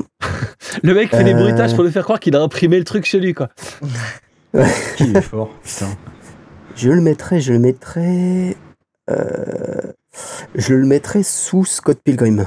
Donc, 23e au-dessus de Black Science. Eh bien, figurez-vous que c'est exactement la place que j'avais euh, destinée à ce titre. Et bien donc, euh, il n'y aura pas de discussion, puisqu'on a Airboy qui se retrouve 23e de notre top, entre Scott Pilgrim 22e et Black Science 24e. Euh, je sais pas comment vous prouver que j'avais choisi avant, en fait. Je- Ça fait le mec qui triche, je me dis. Mais en fait, On est connecté, on doit se marier, c'est il tout. y a un fini. Ouais, bah écoute, passe à la maison, hein, et puis on en discute. Autour de, autour de quelques filles de joie et lignes de coke, on devrait bien pouvoir trouver un arrangement. Voilà, Airboy 2. La su- madeinlescomics.fr. Yeah. Euh, 96 titres dans notre top. C'est-à-dire que on va se faire une liste et ensuite il restera un titre. Un Ouais. titre à dropper pour terminer le. Alors moi, je, je, je- pense qu'on on laisse Valentin choisir le dernier titre. Bah, Ouais. Non, parce qu'en fait, je voulais mettre Day Tripper et du coup, il vient de sortir, donc là, j'ai Ah. plus d'idées. Ah, c'était ça le fameux. Ah, titre. si, si, du coup, ça peut être celui que j'ai lu tout à l'heure, tiens. On verra, Ah, on verra. Eh bien, pourquoi pas. Euh, en attendant, on, ne- on ne sait lequel choisir. Hein. C'est euh, pouf, Ah, toutes bah, ces bah. petites listes. Trop- Je trop vais prendre la numéro 7 parce que nous sommes au mois de juillet. Il y a Il y a pas intérêt à de- ce que ce soit la mienne. hein, C'est une liste. Oh putain. Ah, putain. Ah. Il fait chier. C'est une liste d'un certain Beau Masque. Ah, putain, Oh. Putain, il a truqué, cette- il a truqué l'émission, je pense. Bon, euh, c'est une liste qui s'appelle Loser Academy et qui commence par The Fix. Beau Masque, qu'est-ce que c'est que The Fix?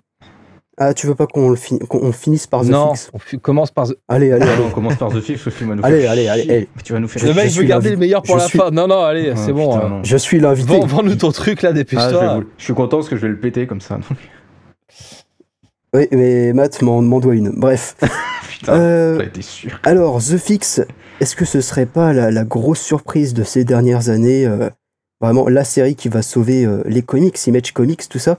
C'est- un bijou. J'ai fait beaucoup de vidéos pour en parler, beaucoup d'articles. C'est un truc. Alors, qu'est-ce que ça raconte?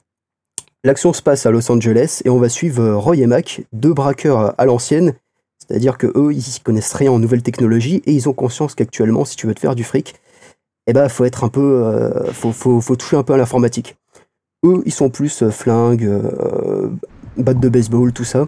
Donc, ce qu'ils font, c'est, ils se disent, bah, on, va, on va aller dans les endroits les moins sécurisés actuellement, les, les plus simples, on peut pas braquer des banques. Donc, on va faire des, des coups à l'ancienne, on va utiliser notre tête.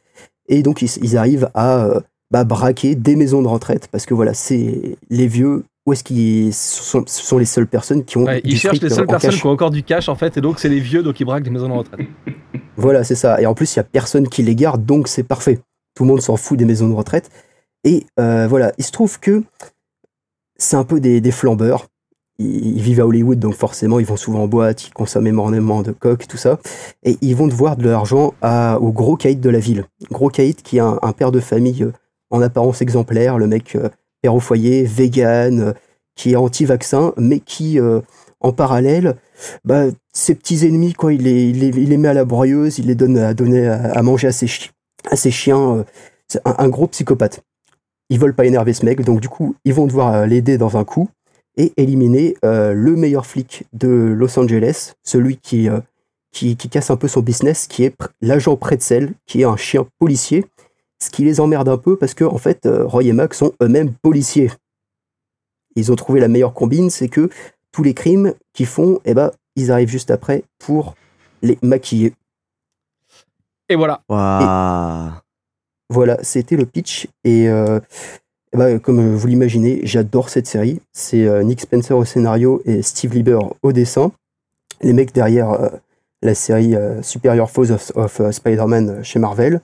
Et là, en fait, c'est un peu la suite spirituelle de Superior Foes, mais complètement lâchée.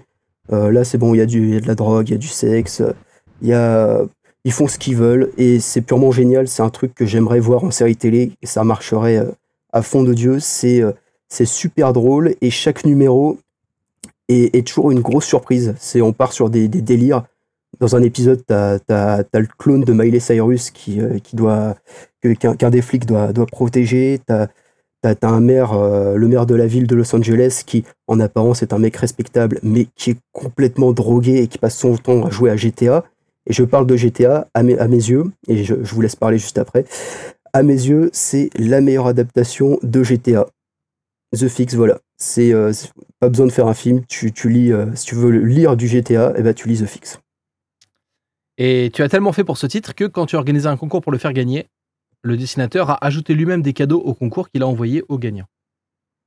Et il m'a envoyé un joli dessin du chien Pretzel. Voilà. Et je le remercie. Thank you. Thank you Steve, qui écoute régulièrement euh, cette, cette émission, hein, c'est évident.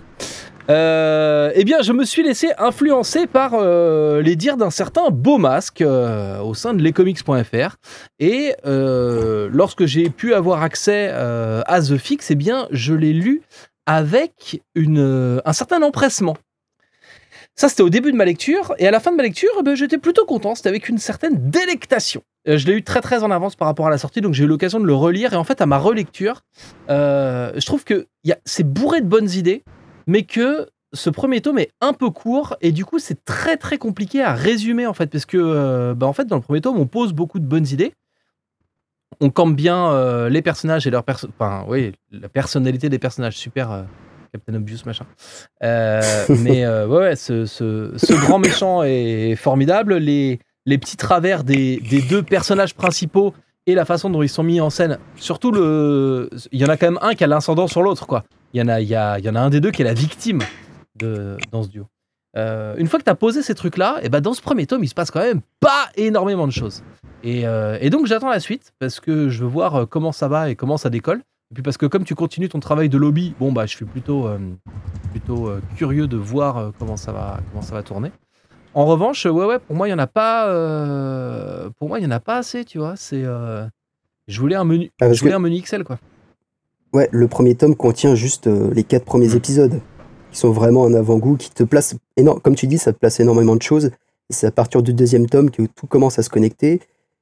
Et euh, voilà, quoi, les, les, les premiers tomes, c'est euh, les quatre, le premier tome, c'est littéralement un pilote euh, de, de série télé, un gros, un gros épisode pilote. Et c'est par la suite que ça va vraiment, l'histoire en tout cas, va vraiment décoller. Le dessin marche hyper bien, mais il a rien de révolutionnaire. Et moi, ce, ce qui, Ouais. à mon avis, ce qui marche vraiment bien dans ce titre, c'est que le lecteur est complice des mecs. et que t'es, ils t'emmènent avec eux, ils te racontent leur histoire, t'es es vraiment au centre du truc. Et du coup, t'es avec ces deux mecs-là et t'es euh, une sorte de. euh, Tu sais, c'est l'escroc sympathique. Tu sais que tu sais qu'il va voler des trucs s'il vient chez toi, mais il est sympa, il est souriant, puis c'est le bon pote et tout. Et bah ces mecs-là, c'est exactement ça. Il y a un feeling euh, autour des personnages qui fait que, que, bah, ça passe bien. Quoi. Donc ouais, moi j'attends la suite avec impatience là. Donc c'est une ongoing du coup. Oui. D'accord, très bien, merci. Ouais, je sais pas si ça durera très longtemps, parce que je, je sais pas si Nick Spencer a la capacité de renouveler son intrigue. Moi, j'ai arrêté la série, donc. euh, Bah, je pense que euh, en lisant, là, il y a le 12e épisode Ouais. qui est sorti il y a pas longtemps et il, a, il prend énormément de retard. C'est Ouais, clair, j'ai demandé à Steve Lieber, il m'a dit que c'est- c'est Nick Spencer qui, comme il est sur plein de séries en même temps, il Ouais, bah prend oui. pas mal de retard sur le The Fix. Et je pense qu'au vu du scénario, effectivement, si ça fait 20 épisodes, euh, Ouais, ce serait pas mal. mal. Je pense que 30, ce serait trop. Ouais, je pense aussi. Ouais. Bon, il a pas un concept euh, qui, de- qui, qui demande à s'éterniser, quoi. Enfin, c'est Exactement. c'est- une maxi-série, on va dire, quoi. donc. Ouais, c'est comme. bah, c'est- en fait, c'est c'est une histoire d'été. C'est comme tes petites histoires d'amour d'été, tu vois, c'est sympa l'été, mais si ça s'éternise, ça va être un peu chiant. Bah là, c'est pareil, tu- puis tu le liras cet été, quoi. Ouais. Moi, c'est marrant, je trouvais ça chiant dès le début. donc.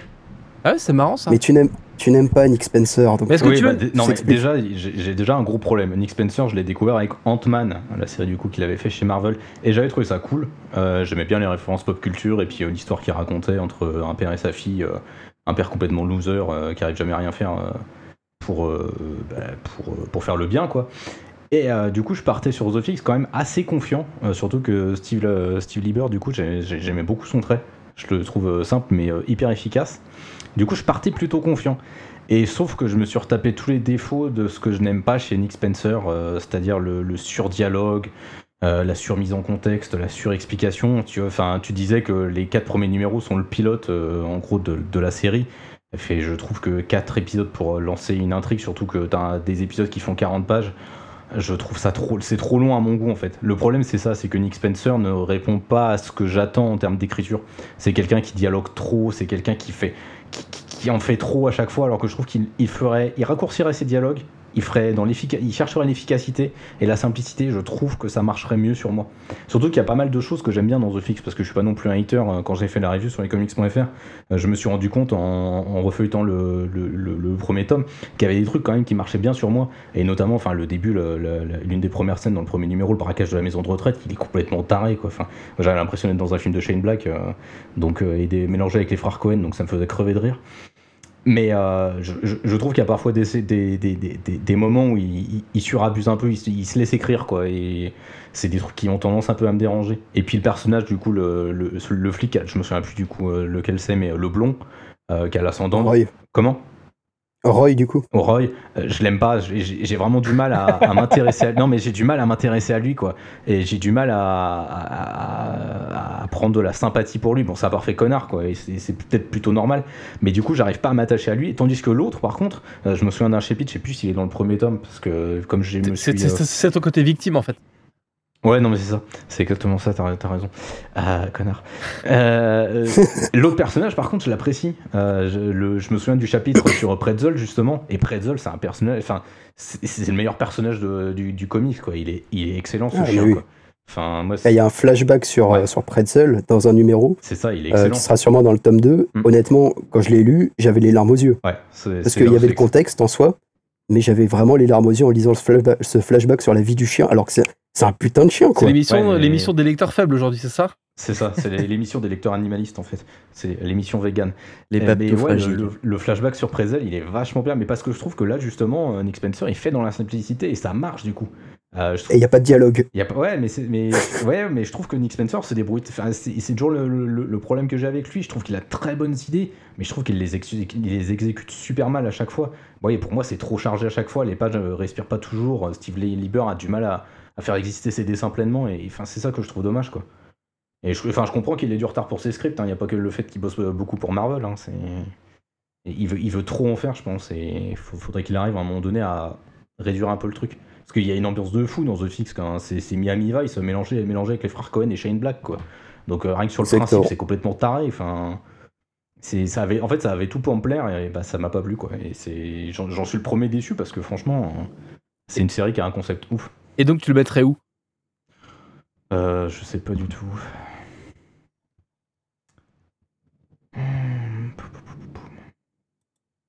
Bah, ça fait un peu partie des, séries OZEF pour moi, donc. Euh. Putain, je le mets où? Euh. Je te demande en premier parce que de toute façon, on va le mettre Ouais, plus ouais. haut et tu vas le descendre. Donc, euh, C'est pour ça. Non, mais je vais pas non plus trop le descendre. Enfin, c'est pas. euh, typique- Oh, c'est gentil. Non, mais typiquement, c'est quelque chose que je préfère lire à du Ninjak ou à l'eau de Rick Remender.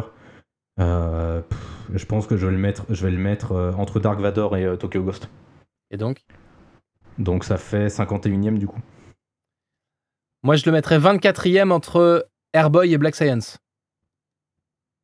Ok. Et Bon, Beaumas qui va nous foutre dans le top 5. ben moi numéro 1. Le petit, le petit drop qui fait Putain. plaisir. Heureusement qu'il était pas tout seul. Euh, ce, qui, J'avoue. Putain, on l'aurait dans le cul. hein. ce qui fait 76e divisé par 3, 25,33. Donc, on a donc notre 25e. Et donc, Donc, ça il est va. entre Black, Black Science, Science. et Ah. mon ami Damer. Ça va. Non. Black Science et Scott Pilgrim restent en place. J'avais presque bon, quoi. Il est sous Preacher. Ah, mais je m'en fous de Preacher. Ah non, mais je préfère pensais pas à tu- toi. Ah, ouais, je sais. Il y en a. Bon, la liste de Bon, Beaumasque, ça- Loser Academy, euh, contenait Airboy, donc on va pas reparler d'Airboy. Et le troisième titre qui était proposé, c'est Royal City de. Je vais Jeff. Lemire. Jeff Lemire, merci. De Jeff Lemire. ouais. Euh, et dont le tome 2 vient de sortir il y a pas longtemps Cette semaine Ou la semaine dernière Non? La semaine dernière. Ouais. Mm. Euh, et personnellement, je n'ai pas lu ce titre. J'ai fait l'impasse Ah. complètement dessus. Ah. Alors, il y a que moi, Valentin, tu l'as lu? Non, non, pas du tout. Donc, Je, je, vois même pas ce que c'est. Yes. Euh, bah, Tu vois pas ce que c'est? C'est la nouvelle série indé complètement faite par Jeff Lemire, c'est-à-dire euh, scénario-dessin. D'accord. Ce qui explique pourquoi j'aime pas. Oui, je peux comprendre. J'ai du mal avec les dessins de Lee aussi. Voilà, je, le, bah, je peux le pitcher euh, si tu veux, Beaumasque. Vas-y, vas-y. C'est pas très compliqué à pitcher. hein. Euh, c'est une famille qui euh, se, retrouve réunie suite à, un- un- à une maladie, à la maladie d'un de leurs euh, membres, d'un des membres de la famille. Et en fait, chacun des membres de cette famille va se retrouver plongé dans le passé, notamment dans la, mort du plus jeune membre de la famille, le, le petit frère, Tommy, je crois, son prénom. Euh, oui, oui je... alors je t'avoue, les noms. euh, Tu les retiens pas Voilà quoi. Non, va on va dire qu'il s'appelle on va dire Tommy. qu'il s'appelle Tommy. hein. on s'en fout. Ils ressemblent Euh, tous à. Kurt Cobain. Ouais, ouais, bah bah c'est Jeff Lemire quoi. Même Sweet Tooth, hein, il ressemble à Kurt Cobain avec des bois, donc euh, Mais vu la série, c'est pas étonnant. Il y a, il y a- il y a une vraie inspiration euh, grunge, rock des années euh, 80-90. euh, ouais, euh, dépressive. hein. Et du Voilà. coup, moi, Royal City, ça fonctionne, ça a pas du tout fonctionné sur moi. J'ai lu le premier tome, je me suis fait chier euh, puissance, euh, puissance 1000. Euh, les personnages sont des clichés. Alors j'en discutais l'autre jour avec euh, avec Gene Lange, un autre des membres des comics.fr, qui me disait oui, mais les personnages ne sont pas des clichés, ce sont des des personnages simples qui ne sont que des réceptacles pour l'histoire et les émotions que Jeff Lemire essaie de transmettre. Oui, alors c'est pas non plus la peine de nous sortir tous les clichés, genre la, la, la, sœur qui est comptable, arriviste au possible et qui délaisse tout le monde derrière. C'est le genre de truc qui a tendance à me péter les couilles dans les histoires à l'heure actuelle. Et euh, j'adore ce genre d'histoire, moi, les histoires de famille euh, complètement pétées avec euh, un truc émotionnel, comme typiquement là. En fait, ce qui est intéressant dans l'histoire, en fait, c'est que chacun des membres de la famille voit Tommy à une période différente de sa vie. Et donc, il le voit un peu de la manière dont il se rappelle de lui, dont ils veulent se rappeler de lui. Du coup, c'est intéressant vis-à-vis de ce que ça essaie de raconter sur euh, quand un personnage meurt, comment chacun des membres d'une famille va se rappeler de lui. C'est un peu Citizen Kane en fait. Euh... Non, pas du tout. Non. D'accord, parce que Citizen Kane, c'est ça, hein, typiquement, c'est c'est la Ouais, même chose. C'est Citizen co- Kane, comment c'est tu te souviens d'une personne et euh, le fait qu'on ne peut jamais euh, euh, Ouais, réussir à reconstituer ce qu'est une personne, euh, même avec plusieurs témoignages. Enfin bref. Ouais, alors de ce point de vue-là, ok. Après, Citizen Kane, c'est beau. Donc, euh, Oui, voilà, c'est Ouais, ça. c'est un peu une grosse différence, quoi. Et, de toute façon, c'est pas vraiment le propos et ça va Ouais. même plus loin parce qu'on prend la mère de famille. Tommy, il est mort à l'âge de 15 ans, je crois. Mm. Et la, la mère de famille le voit en tant que le curé de, de la ville. Quoi. Ouais. Donc c'est vraiment la version idéalisée qu'ils avaient Mm. de, du frère. Du frère. ouais. Et quand tu vois le, le cadet, la version qu'il a de Tommy, ça te donne euh, la mentalité du personnage. Mais du coup, moi, le problème, voilà, c'est que ça fonctionne pas parce que les personnages sont des clichés ambulants. Euh, ils me cassent les, enfin, ils me cassent les burnes euh, dès le départ, en fait. Et j'ai- pas envie de m'attacher à eux parce que c'est des clichés ambulants. J'ai pas envie de les voir évoluer parce que bah, les personnages ne m'intéressent pas. Euh, la manière qu'a Jeff Lemire de, de- de raconter les choses ne me parle pas plus que ça. Et son dessin, c'est autant sur Sweet Tooth, il y avait des idées de composition qui étaient intéressantes. Autant sur Royal City, c'est un enfer pas possible. C'est putain, c'est Enfin, c'est ce que tu disais, Matt, quand on parlait de Sweet Tooth dans, un épisode précédent. J'ai vraiment l'impression que c'est l'artiste qui veut, euh, qui veut un peu se la jouer. C'est-à-dire, c'est c'est ma série, c'est moi qui vais tout faire dessus. Et sauf que là, enfin, le problème, c'est qu'il il sait pas transmettre des émotions par son dessin, je trouve. Ça a vraiment un truc. euh, Ça m'a fait le même effet dans After Death, en fait. La série qu'il a faite avec Scott Snyder. Euh, quand il dessine, c'est affreux, quoi. Putain, les, les corps, ils sont. Oh, c'est. C'est pas beau, quoi. Faut, qu'il- faut qu'il arrête de dessiner Jeff Lemire à un moment donné, quoi. Pour les scénarios, ok, tu, tu peux les faire, mais arrête de faire des dessins, putain, quoi. Je, je sais pas ce qui te prend à un moment donné. Bah, c'est moins cher. Ouais, c'est ça, ça coûte moins cher. ça doit prendre moins de temps aussi. Ouais, je vais le faire moi-même, c'est bon. Mais du coup, voilà, enfin, Royal City, c'est vraiment pas une série qui. euh, C'est marrant parce que c'est le genre de série typiquement où tout le monde est hyper dithyrambique dessus. Ouais, c'est génial et tout. euh, Tu vas voir, c'est super émouvant, mais enfin. Sauf que là, l'émotion, elle marche pas du tout. Et enfin, comme je dis, pourtant, c'est le genre de série dont le pitch me parle. C'est un peu comme The Fix, quoi. Ça me parle euh, et tout, mais euh, c'est tellement une cascade de clichés tout le temps que j'ai l'impression de voir un film français d'Arnaud Desplechin. Donc, Arnaud Desplechin étant un peu la, quintessence de ce que j'aime pas dans le cinéma, ça me fait un peu chier. Bref. Alors, Arnaud Donc, Desplechin. J'ai pas compris. J'ai pas compris, t'as aimé ou. euh, Ah non, j'ai pas aimé. non, j'ai détesté même. hein. Si t'avais pas compris, c'est que j'ai pas dû être assez clair. Royal City, ne l'achetez pas. Hein. C'est pas bon. C'est pas beau. C'est pas bien écrit. En plus, je trouve que ça sort en même temps que Black Hammer. Et euh, quand j'ai vu, euh, Ouais. quand j'ai vu Royal City tome 2 sortir, au début, j'ai confondu avec Black Hammer. Et j'ai- en- c'est en le feuilletant que je me suis dit, bah non, attends, c'est autre chose, putain. Et j'ai failli prendre le Putain, tome y a 2. pas de euh, super-héros dans cette merde, c'est quoi? Non mais c'est marrant parce que oui c'est vrai que mais en plus ça fonctionne enfin moi j'a- j'avais un peu le même problème avec le tome 1 de Black Hammer c'est-à-dire que les personnages étaient des clichés. Mais l'univers de Black Hammer arrivait à me parler beaucoup plus que l'univers de Royal City qui enfin qui ressemble à toutes les euh, tous les drames familiaux en fait. Et du coup euh, pff, c'est à part cette histoire de fantôme de Tommy en fait mais je trouve qu'il a du mal à capitaliser là-dessus en tous les cas dans le tome 1 bah c'est vraiment pas intéressant quoi. La parole est Voilà. à Bomax. un beau masque Bomax. Eh ben moi j'aime bien Royal City. Eh merde. Ouais. eh merde j'en étais J'aime bien, mais c'est pas c'est pas un grand comics comme euh, tout le monde le dit. C'est pas genre le meilleur Jeff Lemire. C'est un Jeff Lemire sympa. Alors euh, pour le coup, moi je suis pas tout à fait de ton avis concernant les dessins de Jeff Lemire. Je trouve qu'au contraire, quand il dessine euh, lui-même les histoires, c'est qu'il a vraiment un message à passer et qu'il a vraiment une émotion qu'il est qu'il qu'il est le seul à vouloir à pouvoir euh, retranscrire. Et euh, pour le coup, il y, a- des dessins dans, Royal City, même dans, tout, ce- qu'il dessine, qui, ok, les, personnages sont moches, mais au niveau du regard, du cadrage, de, des effets qu'ils donnent, et, et ben ça marche. Il, y a un rythme, il y a une ambiance qui font que euh, j'avais du mal au début, mais quand t'es lancé, et ben ça marche super bien. Et Royal City, euh, comme tu dis, c'est un, drame familial en comics, en tout cas actuellement, et même en temps normal, j'en connais pas énormément des comics euh, comme ça sur assez simple à part des graphic novels. Euh, du coup, ça a été un peu une, certaine bouffée d'air frais, alors que le pitch euh, m'attirait pas du tout. Et euh, même quand je lis Royal City, je me dis, mais pourquoi, pourquoi je lis ça? Et en même temps, j'adore. Qu'est-ce qui m'arrive? Genre, je lisais le tome 2, je me disais, mais qu'est-ce qui t'arrive Qu'est-ce que tu fais? Et c'est sympa. C'est honnêtement, c'est typiquement un titre qu'il faut faut tester, je pense. Mm. Et euh, un truc bien aussi, un truc euh, qui m'énerve en temps normal, c'est que les, les scénaristes de comics euh, indés, quand ils ont bien réussi à lancer leur série, euh, ils commencent un peu à se. à. comment dire étendre leur histoire. Mm. À. Merde, j'ai pas, le- j'ai pas le mot. Enfin, vous m'avez compris, je pense. oui Et euh, je prends notamment Saga ou euh, Rick Remender. Ça, c'est des séries qui, pour moi, durent trop longtemps. Il perd un peu son, son sujet et son, la qualité du titre.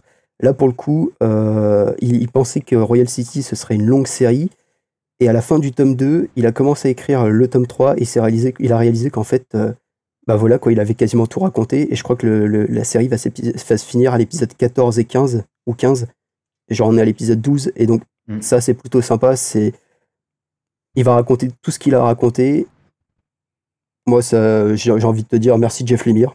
Donc, ce sera une petite série euh, sympathique que tu liras si tu veux euh, plus tard, si tu veux vraiment suivre, euh, lire toutes les séries euh, de Jeff Lemire, mais Mm. qui va pas marquer l'histoire des comics clairement, Bah, contrairement à un Sweet Tooth ou Un Essex County. Oui, tu as été dégoûté par le classement qu'on a fait de Sweet Tooth, je sais. Mais justement, c'est un Ouais. une des bonnes qualités que je retiens chez Jeff Lemire, parce que moi, je trouve typiquement que c'est l'auteur qui est survendu à, à l'heure actuelle pour moi. Mais je trouve que Jeff Lemire a eu au moins une qualité, c'est qu'il sait quand s'arrêter sur ses séries. Et ça, Euh. c'est putain de rare aujourd'hui. Tu prends l'exemple de Rick Remender, et je te suis tout à fait là-dessus. Euh, sur euh, plein de séries, Rick Remender s'étale, mais s'étale, mais à un point, on a parlé de Seven to Eternity dans le précédent épisode.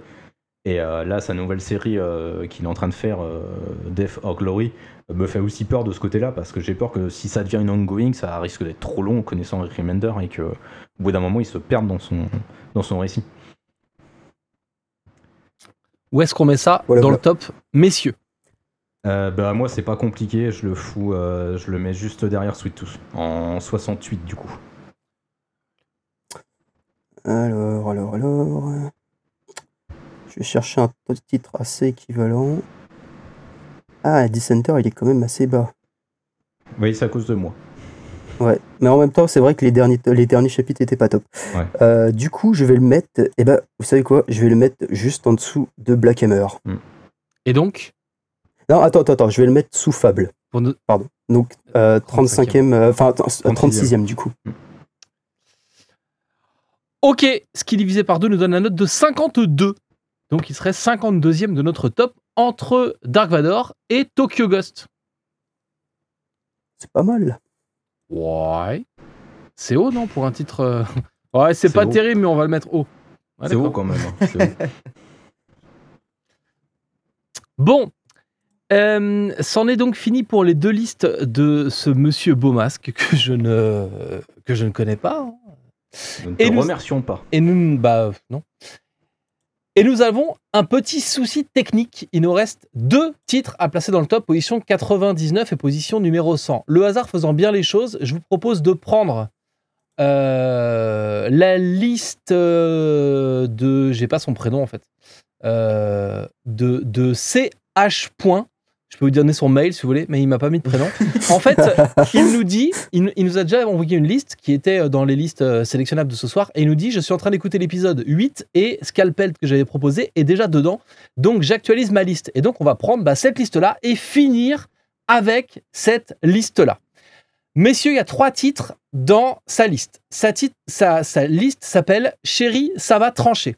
Est-ce que vous voulez que nous commencions Parce qu'on peut en prendre que deux des- sur les trois. Il nous reste que deux titres à placer. On va pas faire un top 101, c'est débile. Mais, mais, et mais euh, comment on les a. Les, les trois sont à placer. Il y en a aucun qu'on a déjà lu, par exemple. C'est ça. Ah. Est-ce que vous voulez que nous commencions par les titres numéro Hmm. 1, numéro 2 ou numéro 3 de sa liste? Deux. Eh bien, Deux. ce sera Doggy Bags, sorti chez Ankama. Cool, je l'ai pas lu. Euh, Doggy Mais- Bags, c'est une collection d'histoires euh, courtes français. et sanglantes. Ouais, c'est du comics français qui vient de L'air qui, de dégoût quand tu dis ça. qui vient de sortir Non, c'est pas ça, mais c'est juste. Est-ce que du coup ça a sa place euh, dans ce comics? Parce qu'un comics français, c'est pas de la BD Bah non, c'est du comics. Du- Ça- si Ouais, si euh, ça respecte les codes de narration du comics, c'est un comics. Ok. Du coup, ça fait une bonne triche parce que si on le vire, on n'a plus que deux titres de comics américains à placer. On n'a pas à se poser de questions. Eh bah, par exemple. Ouais. Bon, euh, Doggy Bags, merci, c'était super. Je sais pas si vous avez lu Doggy Bags. Moi, je suis pas. Non, Pas tout. Enfin, non, euh, même qu'un seul numéro en fait, que j'ai bien aimé. C'est des, c'est des histoires. Je l'ai pas euh. C'est des histoires ironiques, courtes et sanglantes en French comics. Euh, je suis pas forcément hyper fan moi de la narration en comme ça en histoire euh, en histoire très courte. Après, c'est une sorte de laboratoire aussi pour le label 619 parce qu'il y a donc euh, de Ankama parce qu'il y a tous les auteurs maison qui euh, viennent travailler un peu là-dessus avant de proposer d'autres projets un peu plus perso avec le label. Et donc voilà, euh, Doggy Bags, ça sert plutôt de laboratoire si vous êtes un peu curieux et que vous voulez découvrir euh, euh, des trucs de BD. Je pense pas que forcément que ce soit forcément une, une lecture super grand public. Bref. Allez, pas classé, clic, ça dégage. Euh, chérie, ça va trancher? On a tranché dans ta liste, c'est H. point. Donc les deux titres qui nous restent à placer sont Lock and Key, Ah qui ressort chez iComics et qui était sorti chez Milady, et Northlander qui sort chez Urban dans la collection Urban Indies. Euh, par quoi vous voulez commencer? Bah moi j'en ai lu aucun des deux, donc ça va être très simple comme Eh ça. ben, merci Comics Grincheux d'avoir participé à Stop. C'était hyper sympa de t'avoir avec nous depuis, Ouais. on a regardé avec Valentin, depuis le mois de janvier en fait de cette année où on fait le, le classement des artistes euh, des, des comics indés. Euh, tu peux rester soit pour dire des blagues avec nous, soit te barrer pour aller nourrir ton chat avant qu'il ne t'agresse. Ah bah non, je vais dire des conneries quand même. Moi, ça va pas être beaucoup mieux parce que euh, je n'ai pas lu Northlander et Lock and Key, je n'ai lu que le premier tome, mais j'ai un ou deux trucs à dire, euh, à dire dessus. donc euh, voilà. Et Bomas, qu'est-ce que tu as lu Lock and Key et Northlander Eh ben, j'avais proposé à Grincheux de me faire une place parce que j'allais le rejoindre dans le clan des mecs Ah. qui ne lisent rien. Bienvenue. Eh Eh, ben- c'est les deux super titres pour finir, je trouve. Ah, c'est Ouais. bien, c'est bien. Et le- Je vous fais, on va le déplier le les listes. c'est que, ouais, Northlanders, j'ai le tome 3, euh, parce que c'est découpé en plusieurs tomes qui correspondent à différentes périodes, donc il n'y avait pas vraiment d'ordre là-dedans, mais j'ai toujours pas ouvert. Hmm. Et pareil, Lock and Key, j'ai les trois tomes et la version Deluxe qu'ils ont sorti il y a pas longtemps, mais j'ai pas eu le temps jusqu'à présent de les lire. Alors que je sais que c'est- vraiment bon. Quoi. Bon alors restez, sera sûrement dans le top suspense, 10. on, on dépliera les listes qui restent et on vous fait les titres auxquels vous avez échappé à la fin de l'émission. Euh, bah Val, euh, Ah non, non. Euh, non, pitch, euh, pitch, alors le, tu pipites parce que Lock, and Key, euh, pareil, c'est, j'ai lu à la même époque que Day Tripper, donc ça remonte un peu. Euh, il se trou- alors, il me semble que ce sont deux gamins, donc un frère et une sœur, qui, donc leurs parents se font assassiner. Mais faux. Allez, c'est reparti. Ah. Euh, Lock and Key, c'est un titre qui est hyper particulier pour moi parce que je pense que depuis que j'ai commencé à parler de comics à la radio, en podcast, sur internet, euh, à la télé, où vous voulez, je pense que c'est le titre que j'ai le plus vendu et le, le plus présenté. Il y a eu plein d'éditions. Euh, Quand ça s'appelait Milady, c'est d'abord sorti en souple. Ils ont arrêté l'édition en souple. Ils ont sorti une édition en rigide. Ensuite, ils ont sorti l'édition en intégrale. Ensuite, ils ont sorti une édition avec un un peu plus grand format. Ensuite, maintenant, ça ressort chez iComics. Euh, c'est une série qui est complète en six volumes. Et iComics a trouvé du matos euh, inédit pour vous faire un septième volume qui va arriver dans les mois qui viennent. Lock and Key, de quoi ça parle? C'est bien une famille, Valentin, dont le père se fait assassiner. Et donc, la famille. Valentin, il boude dans son coin là. Valou.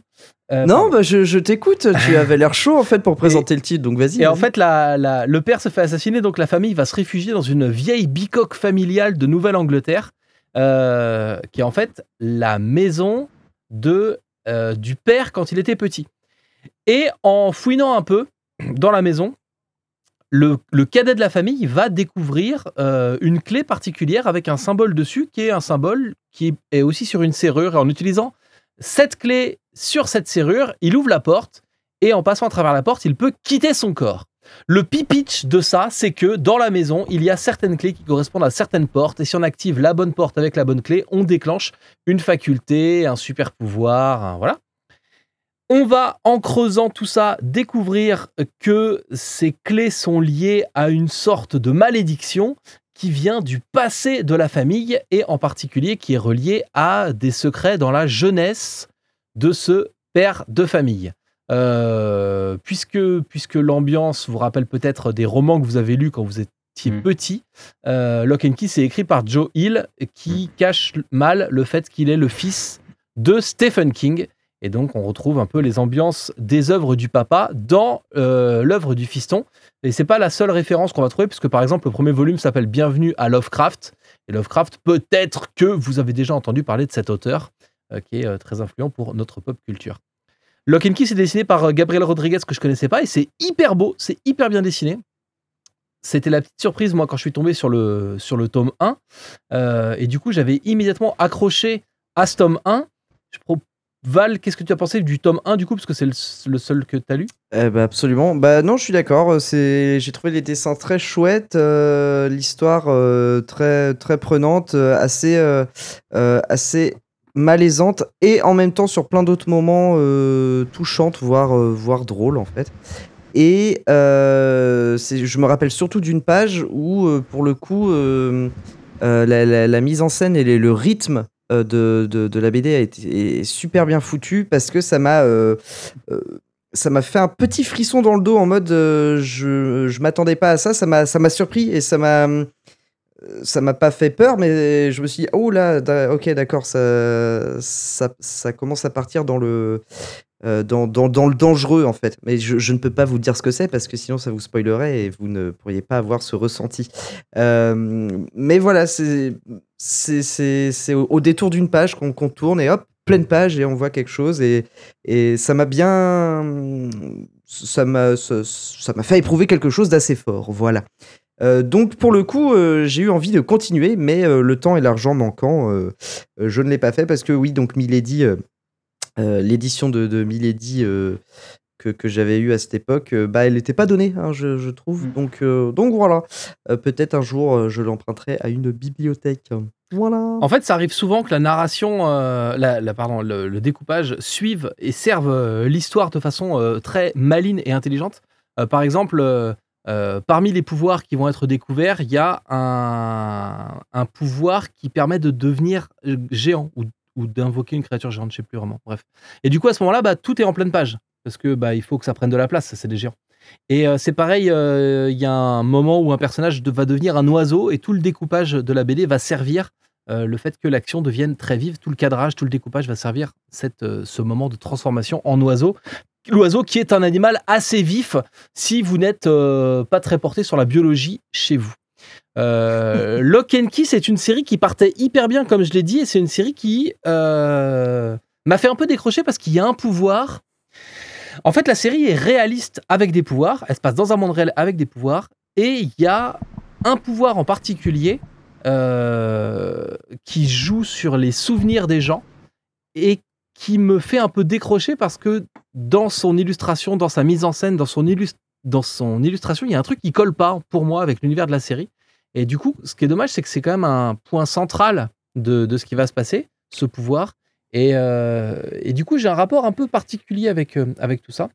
Les révélations qui arrivent et qui vous expliquent les tenants et les aboutissants euh, de tout ça, avec notamment un tome 5 qui se passe dans le, dans le passé des protagonistes, est tout à fait intéressant. Et puis la, conclusion est plutôt, plutôt bienvenue. C'est pas transcendant la conclusion de Lock and Key, mais ça, ça marche hyper bien et c'est une œuvre voilà, cool, sympa à lire en six tomes. Mais, mais c'est très bien. Ok. Ok, merci, merci, merci, merci. Tu Ah, m'as donné. ça envie donne de- envie. Ouais, ça donne un peu envie. Merci à tous. Euh, du coup, on met ça où? Est-ce que, est que je m'amuse à le placer, sachant que j'ai lu le tome, que le tome 1 Oui, parce qu'en fait, euh, le, le, à part C'est c'est représentatif. À ouais. part cette histoire de pouvoir qui, moi, m'a gêné, oui, c'est représentatif de la série. Et si t'es plutôt accroché à l'ambiance, si t'as plutôt Ouais. euh, euh, sursauté, comme tu ne veux pas le dire en tournant des pages de, ton, de ta BD, ouais, t'es. t'es- Non, mais c'était pas aussi violent que ça, mais ça m'a. Ouais, non, bref. Euh, ouais, ok, bah du coup, je le placerai euh, pas trop bas, hein, euh, même assez haut dans la première moitié, ça c'est sûr. Et je commence à trouver à peu près où je veux le mettre. Euh, sans doute euh, sous The Boys et au-dessus de Harbinger, donc euh, 33e. Alors, Ah je- putain, il y a Fable en dessous. Ah, Eh oui, c'est compliqué. ah, Euh, attends, attends, non, non, attends. Donc au-dessus de Cole et en dessous Fable, donc donc 36e. 36e. Je, je serais un peu plus généreux que toi euh, en le mettant, et donc encore une fois, c'est mon truc pour gagner du temps, euh, en le mettant euh, euh, 20, 30e entre Tonichu et Ex Machina. Hein. Ah, j'ai- Putain, les- eh, Il fait les 66, gars, il y a donc des gens qui vont 33, vous alors, tuer, hein. ça fait 33, ouais, il serait entre The Boys et Harbinger, pendant que Beaumasque essaie d'en placer une. Je disais, il y a des gens qui vont vous tuer. Je sais qu'il y en a beaucoup, c'est leur série préférée, genre Marvel et, euh, Ouais. et euh, plein d'autres personnes. Eh bien, Là- Mais là, moi, je qui viennent, viennent des me auditeurs. chercher. Mais Qui viennent me chercher. J'habite à. Vichy, moi. Venez, venez me trouver. Moi, je suis, je suis curieux d'entendre leur top, en fait. Je... De toute façon, on, on l'a dit dès le début, hein, euh, dès qu'on a fait le premier avec, euh, avec Rétrophile, le premier top, puisque là, c'est la saison 2, euh, ce top, c'est moitié un troll, euh, finalement, puisque on est obligé de faire des moyennes par rapport à des titres dont on se souvient ou pas, qu'on a lu ou pas, avec des guests qui ont un avis. Le truc change. On est, on est tous d'accord, tous les gens qui ont participé au top sont tous d'accord pour dire que le top ne représente vraiment l'avis de personne, finalement. Mm. Et, euh, et finalement, c'est ça qui est drôle. On veut juste euh, parler de comics avec vous et prouver que les tops, ça sert à rien. Arrêtez de cliquer sur les tops, ça sert à rien. Ouais, c'est- complètement débile, c'est pour ça qu'on n'en fait pas sur les comics.fr.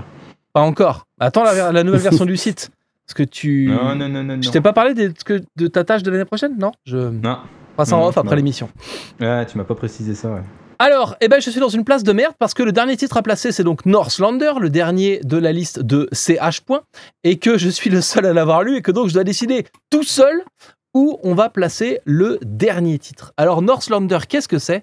Quand c'est sorti en France, c'est sorti en trois intégrales, donc chez Urban Indies. Mm. C'est une série de... euh, c'est Brian Wood? Ouais. De mémoire, Ouais, voilà. Et, euh, et en fait, ça nous raconte l'histoire des Vikings. Le postulat de Brian Wood, c'est de dire l'histoire nous a été transmise par les gens qui savaient écrire et donc par à l'époque par euh, le clergé.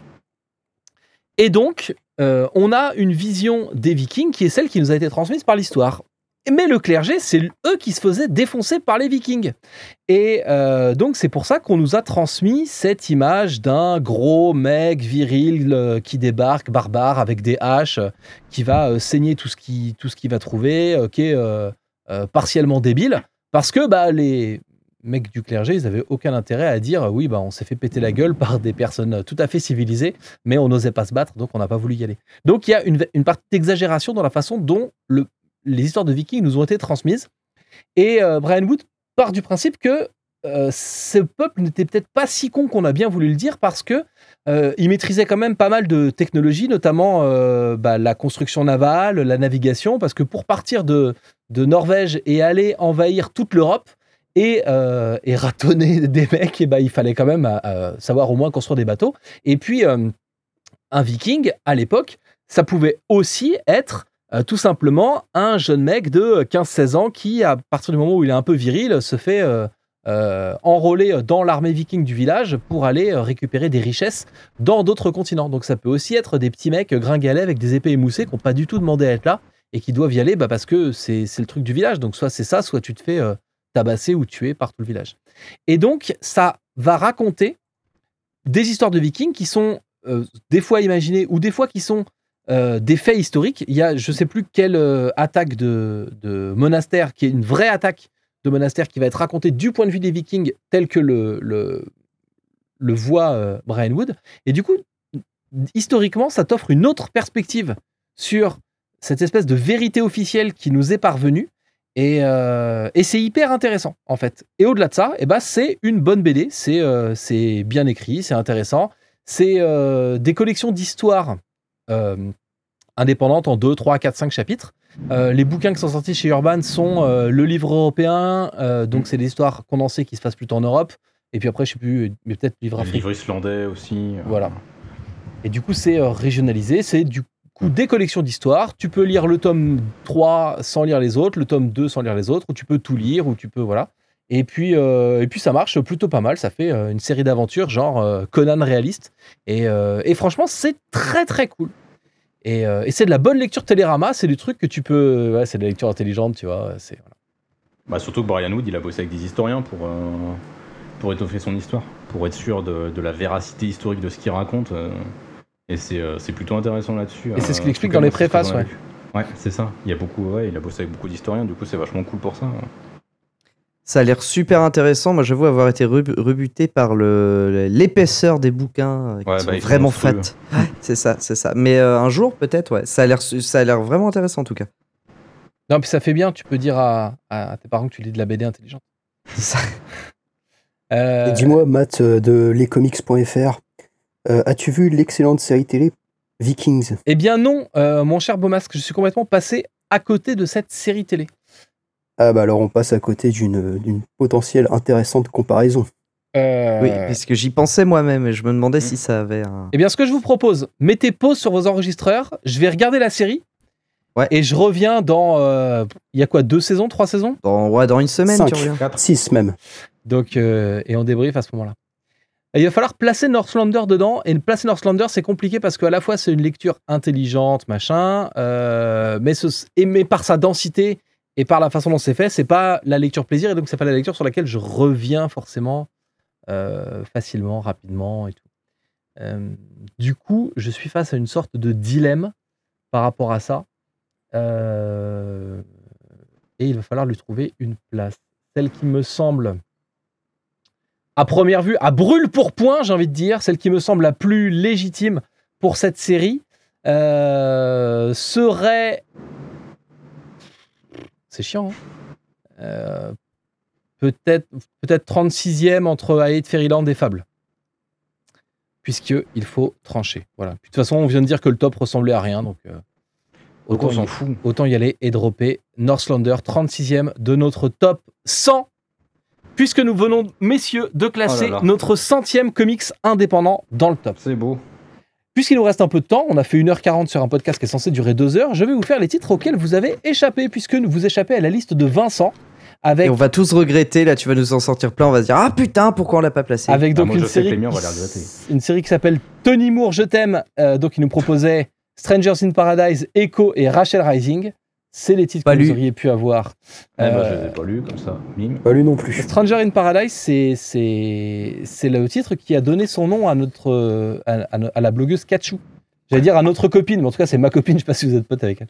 Bref. Et, euh, et du coup, voilà, c'est c'est un titre fondateur euh, d'amitié entre deux meufs. Echo, c'est une nana tout à fait lambda qui passe à côté d'une euh, base militaire euh, qui va être infectée par une sorte de, de liquide euh, vivant, genre Venom, tu vois, mais brillant.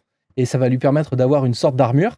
J'ai lu le premier tome, mais j'ai pas continué. Et Rachel Rising, c'est l'histoire d'une nana qui se réveille dans sa propre tombe qui a été enterrée et, euh, qui va chercher à savoir pourquoi est-ce qu'elle a été enterrée. Et en fait, elle se rend compte qu'il y a plein de sorcières autour d'elle et qu'elle-même n'est peut-être pas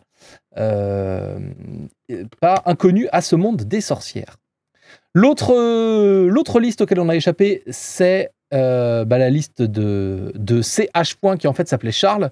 Donc euh, Lock and Key, Scalped et Doggy Bag. Donc Scalped a été remplacé par Northlander. On a une liste d'un certain comics grincheux qui s'appelle Noir c'est Noir avec Criminal, Fatal et Kill or Be Killed. Il y a, il y a une sorte de thématique scénaristique dans votre, dans votre liste, monsieur Grincheux? Pas du, pas du tout. Je, je, je crois pas que ces séries aient été scénarisées par le même homme, c'est-à-dire Ed Brubaker. euh, et je crois pas qu'il y ait une thématique globale, euh, polar dedans. Et je crois pas qu'il y ait non plus une continuité dans la qualité euh, excellente euh, de ces séries.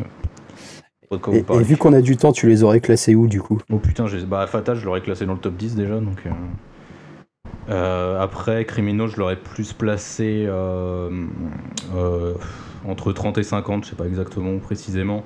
Killer Be Killed euh, dans le top 20. Ah oui, ok. Euh, Kill- Killer Be Kill, c'est le seul que j'ai lu et je trouve que c'est un peu surestimé comme, comme Bah, bah, bah, bah, bah. Comme The Fix, quoi. Mais Bah, bah, bah, bah, bah. ce sont nos, euh, nos opposés. c'est ça. Euh, ouais, ouais, moi j'ai pas lu non plus euh, Criminal et euh, Fatal. Je dois avoir deux tomes de Fatal à la maison, mais qui suivent Ah, pas, que j'ai trouvé en occasion. Et euh, Fatal, du coup, j'attends d'avoir les autres pour me taper la série. Bah, écoutez les gars, mon anniversaire est encore tout frais, donc n'hésitez pas à transmettre à l'adresse qui s'affiche en bas de votre écran les cadeaux que vous m'avez destinés. On a échappé, et c'est dommage parce qu'il y avait une très bonne idée à la liste de Karim qui s'appelle de l'anti-héros qui veut câliner, euh, de l'anti-héros qu'on veut câliner aux méchants pas très gentils en passant par le poissard, dans lequel il y avait donc le Hellblazer de Brian Azzarello qu'on a classé, le Wanted de Mark Millar qu'on n'a pas pu aborder, et la jeunesse de Picsou de Don Rosa. Et j'aurais Oh adoré avoir votre avis sur la jeunesse de Picsou. Mais j'aurais trop dû y penser. Ah là là, merde. Vous voulez pas qu'on le classe? Allez. Tu veux enlever un truc alors, c'est ça? Du coup, on le classe et on fait tomber du top ah, The Last on, of on- on Us. laisse non. tomber Royal, Ci- on laisse tomber Royal City et on classe euh, la jeunesse de Picsou. Eh ben, tu pourras le classer. Je te propose de le classer euh, chez toi dans une sorte de side project du top et de le publier sur ta chaîne. Numéro 1, les gars. Allez, formidable. Tu fais, tu fais ton commentaire du top son. On a ouais, c'est ça, le débrief du top. Mon expérience avec la vérité, la vérité, le top 6 des vérités sur le top. Et je pense que tu peux faire quelque chose sur YouTube. Tu peux faire au moins 50 vues. Euh, du coup, on échappe aussi à la liste de Ludo qui nous avait soumis une première liste qui n'avait pas eu vraiment de succès. Et Ludo me dit avec une certaine malice, peut-être que tes complices auront lu ces titres cette fois. Euh, les titres qui étaient proposés, c'est le Spawn de Todd McFarlane, V pour Vendetta de Alan Moore et, Oh putain, c'est vrai qu'il est pas passé. et Legendary Si, attends, non? De Bill Non, non, il est pas passé, mais pour Putain Ah C'est marrant parce que c'est ton, ton logo il ressemble un peu à V Mais oui, oui, Vendetta, oui, V je, viens Valentin. juste de capter, dis donc. Oh là là, Putain, le mec, il avait même pas pensé, quoi. Putain. tristesse. Oh, On a- honte. On a aussi échappé à la liste de Vincent qui s'appelle Il faut créer du conflit avec The Fix, évidemment, mais aussi Oh. avec Phonogram et avec The Wicked and the Divide. Ouais, ça, ça aurait été intéressant, The Week Plus The Divine, parce que je crois que parmi vous quatre, je suis le seul à l'aimer. Donc, Exact. Et on a échappé deux dernières listes, à celle de David, euh, qui nous dit qu'il adore nous écouter en allant travailler. Le top s'arrête, j'espère que tu n'as pas perdu ton emploi. Euh, avec Retour vers le futur, sorti chez Flamival, euh, Paper Girl, sorti chez Urban Comics, et Giant Days, sorti chez Mm. Aquileos. Dernière liste à laquelle on a échappé, c'est celle d'Alban avec Lock and Key qu'on a classé, Killer Be Killed dont on a parlé, et Retour vers le futur chez Flamival. Il dit que lui trouve ça formidable, mais qu'il n'est pas objectif du tout. Ah, bah voilà. C'était bien, non? Ouais. Je vous propose euh, que nous trouvions une solution pour faire une émission dans laquelle Valentin aura des titres à classer. Ah, ça va là, j'ai. Non, pas non, t'as bien parlé ce soir. T'as bien, passé, t'as bien parlé. Ah, très, pour le dernier épisode, t'as bien bossé. C'était- très sympa de t'avoir. Mais J'ai eu peur régulièrement, je lui ai dit en off que Valentin s'ennuie parce que du coup c'était un peu de ne pas avoir lu les titres. Mais voilà, c'était cool. Merci à vous en tout cas d'avoir été là ce soir. Merci d'avoir joué le jeu. On, travaille à évidemment une saison 3 du top euh, qui peut avoir plusieurs directions. On est en train de d'imaginer plein de choses. Euh, ça pourrait être un titre de comics en adaptation, euh, juste avec les films, ou alors en croisant films, séries télé, jeux vidéo. Ça pourrait être un, un reboot du top Marvel et DC pour voir que la saison 1 et la saison 3, c'est Marvel et DC. À vous de proposer les mêmes titres ou pas, et avec surtout des titres qui vont être dans un ordre différent, puisque les protagonistes seront différents, pour continuer à jouer sur le côté euh, vacuité du top. Bref, on peut imaginer plein de choses. Ça se passera l'année prochaine sur lescomics.fr. Et euh, normalement, l'année prochaine, ce ne sera pas le seul podcast qu'on vous proposera, puisque euh, on va étoffer un peu aussi notre offre de podcast. C'est la petite annonce de fin de saison qu'on vous balance un peu comme ça. Messieurs, merci d'avoir passé euh, 1h45 avec nous à classer les comics. On a fait un peu plus court parce qu'il y a Beaumasque et on peut pas le supporter vraiment deux heures. En fait, c'est pas possible. Ah, il est trop chiant, putain. Avec The Fix, il nous fait chier, mais il nous fait chier. Et je pensais qu'il serait plus. Non, mais c'est ré- c'est réciproque, plus jamais ça. Je pensais qu'il serait plus loquace que ça, tu vois. Il a été relativement sage quand même. Il est, Ouais, euh, je pensais aussi qu'il nous faisait un peu plus chier avec The Fix quand même, franchement. Tu, tu me déçois un peu là sur ce coup-là. J'en ai trop parlé. D'ailleurs, euh, je je vous invite à aller sur ma chaîne YouTube pour euh, en en savoir plus. J'ai fait une magnifique vidéo dessus. Et abonnez-vous, c'est plus important. Ta chaîne YouTube, tu veux dire la chaîne Beaumasque, B-O-M-A-S-K, à retrouver sur Non, la- YouTube? La chaîne V pour Valentin. Ah oui, je... tu peux les plaire? V espace. Non, le- Bref, euh, V pour Valentin, de la chaîne V pour Valentin, merci d'avoir été avec nous pendant ces 9 épisodes. Ce fut un réel plaisir, euh, sans hypocrisie. euh, J'ai vraiment kiffé, c'était trop bien. Et je vous invite à continuer euh, votre travail pour le YouTube mondial et pour euh, l'augmentation de la qualité du, du YouTube global. Je pense qu'à toi tout seul, tu fais augmenter la note euh, qualitative de YouTube d'au moins euh, un demi-point, globalement, en moyenne. Ça, euh, et c'est déjà beaucoup trop d'estime. Mais merci, je, je le prends, je le prends, merci. Non, mais tu, tu, tu, tu mets une race à beaucoup de youtubeurs en termes de montage, donc euh, il, faut, il faut bien le dire quand même. d'humour, de narration, de, Ouais, c'est excellent. que, de, Merci. que fans ici. D'ailleurs, en parlant de, en parlant de YouTube, est-ce que pour la saison 3, on ferait pas le top des chaînes YouTube comics françaises Histoire de mettre un peu de sel. euh. Il faut en trouver 100 là quand même. Il faudra trouver Ouais, 100 c'est vrai. YouTubeurs comics. Oh, il y a moyen, a Est-ce qu'on peut, hein. est-ce qu'on peut trouver des chaînes YouTube vintage, genre les chaînes qu'on a détestées, euh, Chris et moi, en 2014, et qui ont fait que, euh, en réponse, on a lancé un collectif de vidéastes comics crois qu'on peut faire ce genre de choses ou pas? Bref, pourquoi pas. Euh, nous y réfléchissons, et puis euh, bah, ce sera donc une émission animée par Beaumasque, vous l'aurez compris. Comics Grincheux, Merde. merci d'avoir été là avec tout ton sel. Mais ce fut un vrai plaisir de déverser euh, ma salière agrémentée d'un peu de poivre à chaque épisode. Qu'est-ce que ton chat va faire désormais? Ouais, bah je sais pas. Il va se faire chier. Est-ce que vous avez des choses à annoncer des programmes de votre été avant qu'on se, qu'on se sépare et qu'on se donne rendez-vous euh, bah, l'année prochaine en fait Oh là là, tu veux, tu veux que dans je la- fasse du teasing Euh, Eh bien oui, il y a un dernier épisode de Questions de style euh, dans la version sur laquelle je travaille qui devrait arriver normalement à la fin du mois de juillet. Et on reprendra sous une, nou- sous une nouvelle forme à la rentrée. Oh, Attention, Yeah. teasing. La saison 2 de Questions de style. Euh, moi, je suis en train de bosser sur la nouvelle version du site qui sortira dès que j'aurai réussi à me dépatouiller, mais euh, mais il y a beaucoup plus de place pour mieux voir euh, les dossiers, les sélections comics VO, les questions de style. C'est beaucoup mieux organisé pour retrouver les vidéos des uns et des autres, pour mettre en avant les podcasts, pour, pour avoir de nouvelles rubriques, notamment une sorte d'agenda, parce que on a beaucoup, beaucoup d'événements qui arrivent à partir de, de la rentrée, qui seront des événements IRL. Et on va être euh, beaucoup plus euh, dans les médiathèques, dans les salons, dans les magasins. Il y a plein de trucs que vous allez pouvoir euh, retrouver lescomics.fr en vrai. On sort de l'internet pour aller chez toi te rencontrer et, surtout te faire lire des BD parce que c'est ça le plus important. Le but c'est pas de voir nos vieilles tronches dans ta ville, mais de, partager ensemble cet amour des BD et on a plein de BD à se faire découvrir les uns et les autres. Mm. Voilà, le but, c'est, euh, ça va être aussi ça. Donc, donc, je vous annonce que je bosse sur le nouveau site et vous pourrez vous foutre de ma gueule si en septembre il n'est pas sorti, c'est que j'ai pas réussi à terminer les bouts de code qui me cassaient les pieds. Euh, v pour Valentin, ton actus, c'est plutôt le ciné mini. Oui, oui, euh, là, euh, on va voir. Je ne sais pas encore. Je ne prévois rien. Je préfère ne rien prévoir. Euh, mis à part peut-être un nouvel épisode des Mondes de l'inattendu, ce podcast euh, qui est disponible sur les Mondes de l'inattendu sur PodCloud et sur YouTube. Peut-être un dernier numéro avant, avant la rentrée. Mais voilà, peut-être un petit stand-by pendant le mois de août notamment. Nous verrons ça. Et Beaumasque, on peut pas dire, parce que du coup, le mec ne prévoit rien, il travaille au coup de cœur, il est capable de te dire le matin, je te sors une vidéo ce soir parce que j'ai vu un truc qui m'a fait kiffer. Et donc, euh, voilà, c'est. Ça a été le cas, ouais, euh, la dernière vidéo. Ceci dit, ouais, je vais m'absenter euh, bah, pendant, pendant tout l'été. Et là, je suis en train de préparer, euh, pour une fois, plein de vidéos en avance. Que Je vais essayer de sortir euh, tout l'été. Et à la rentrée, euh, je prépare du lourd, notamment euh, peut-être enfin ce retour sur la San Diego Comic Con, vu que avant-hier, j'ai un de mes potes qui m'a dit c'est bon, j'ai retrouvé la carte SD que j'avais perdue avec tous les rushs. à la GoPro, donc voilà, on a enfin du matos, truc on va au enfin fond d'une la vieille godasse, tu sais, qui traîne de là-bas depuis New York, ça va être super. Oui. Ah bah c'est cool. Voilà, voilà. On se demandait ce qui s'était passé là-bas. On va enfin tout savoir.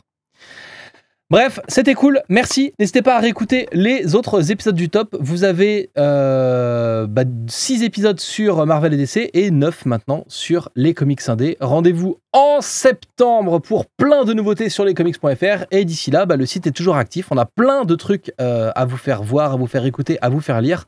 La, partie euh, review de comics ne s'arrête pas pour l'été. Donc, eh ben, n'hésitez pas à jeter un œil sur le site et à découvrir tous les gens, la vingtaine de personnes maintenant qui participent à ce super collectif. À bientôt. Ciao La bise Eh, bisous, bisous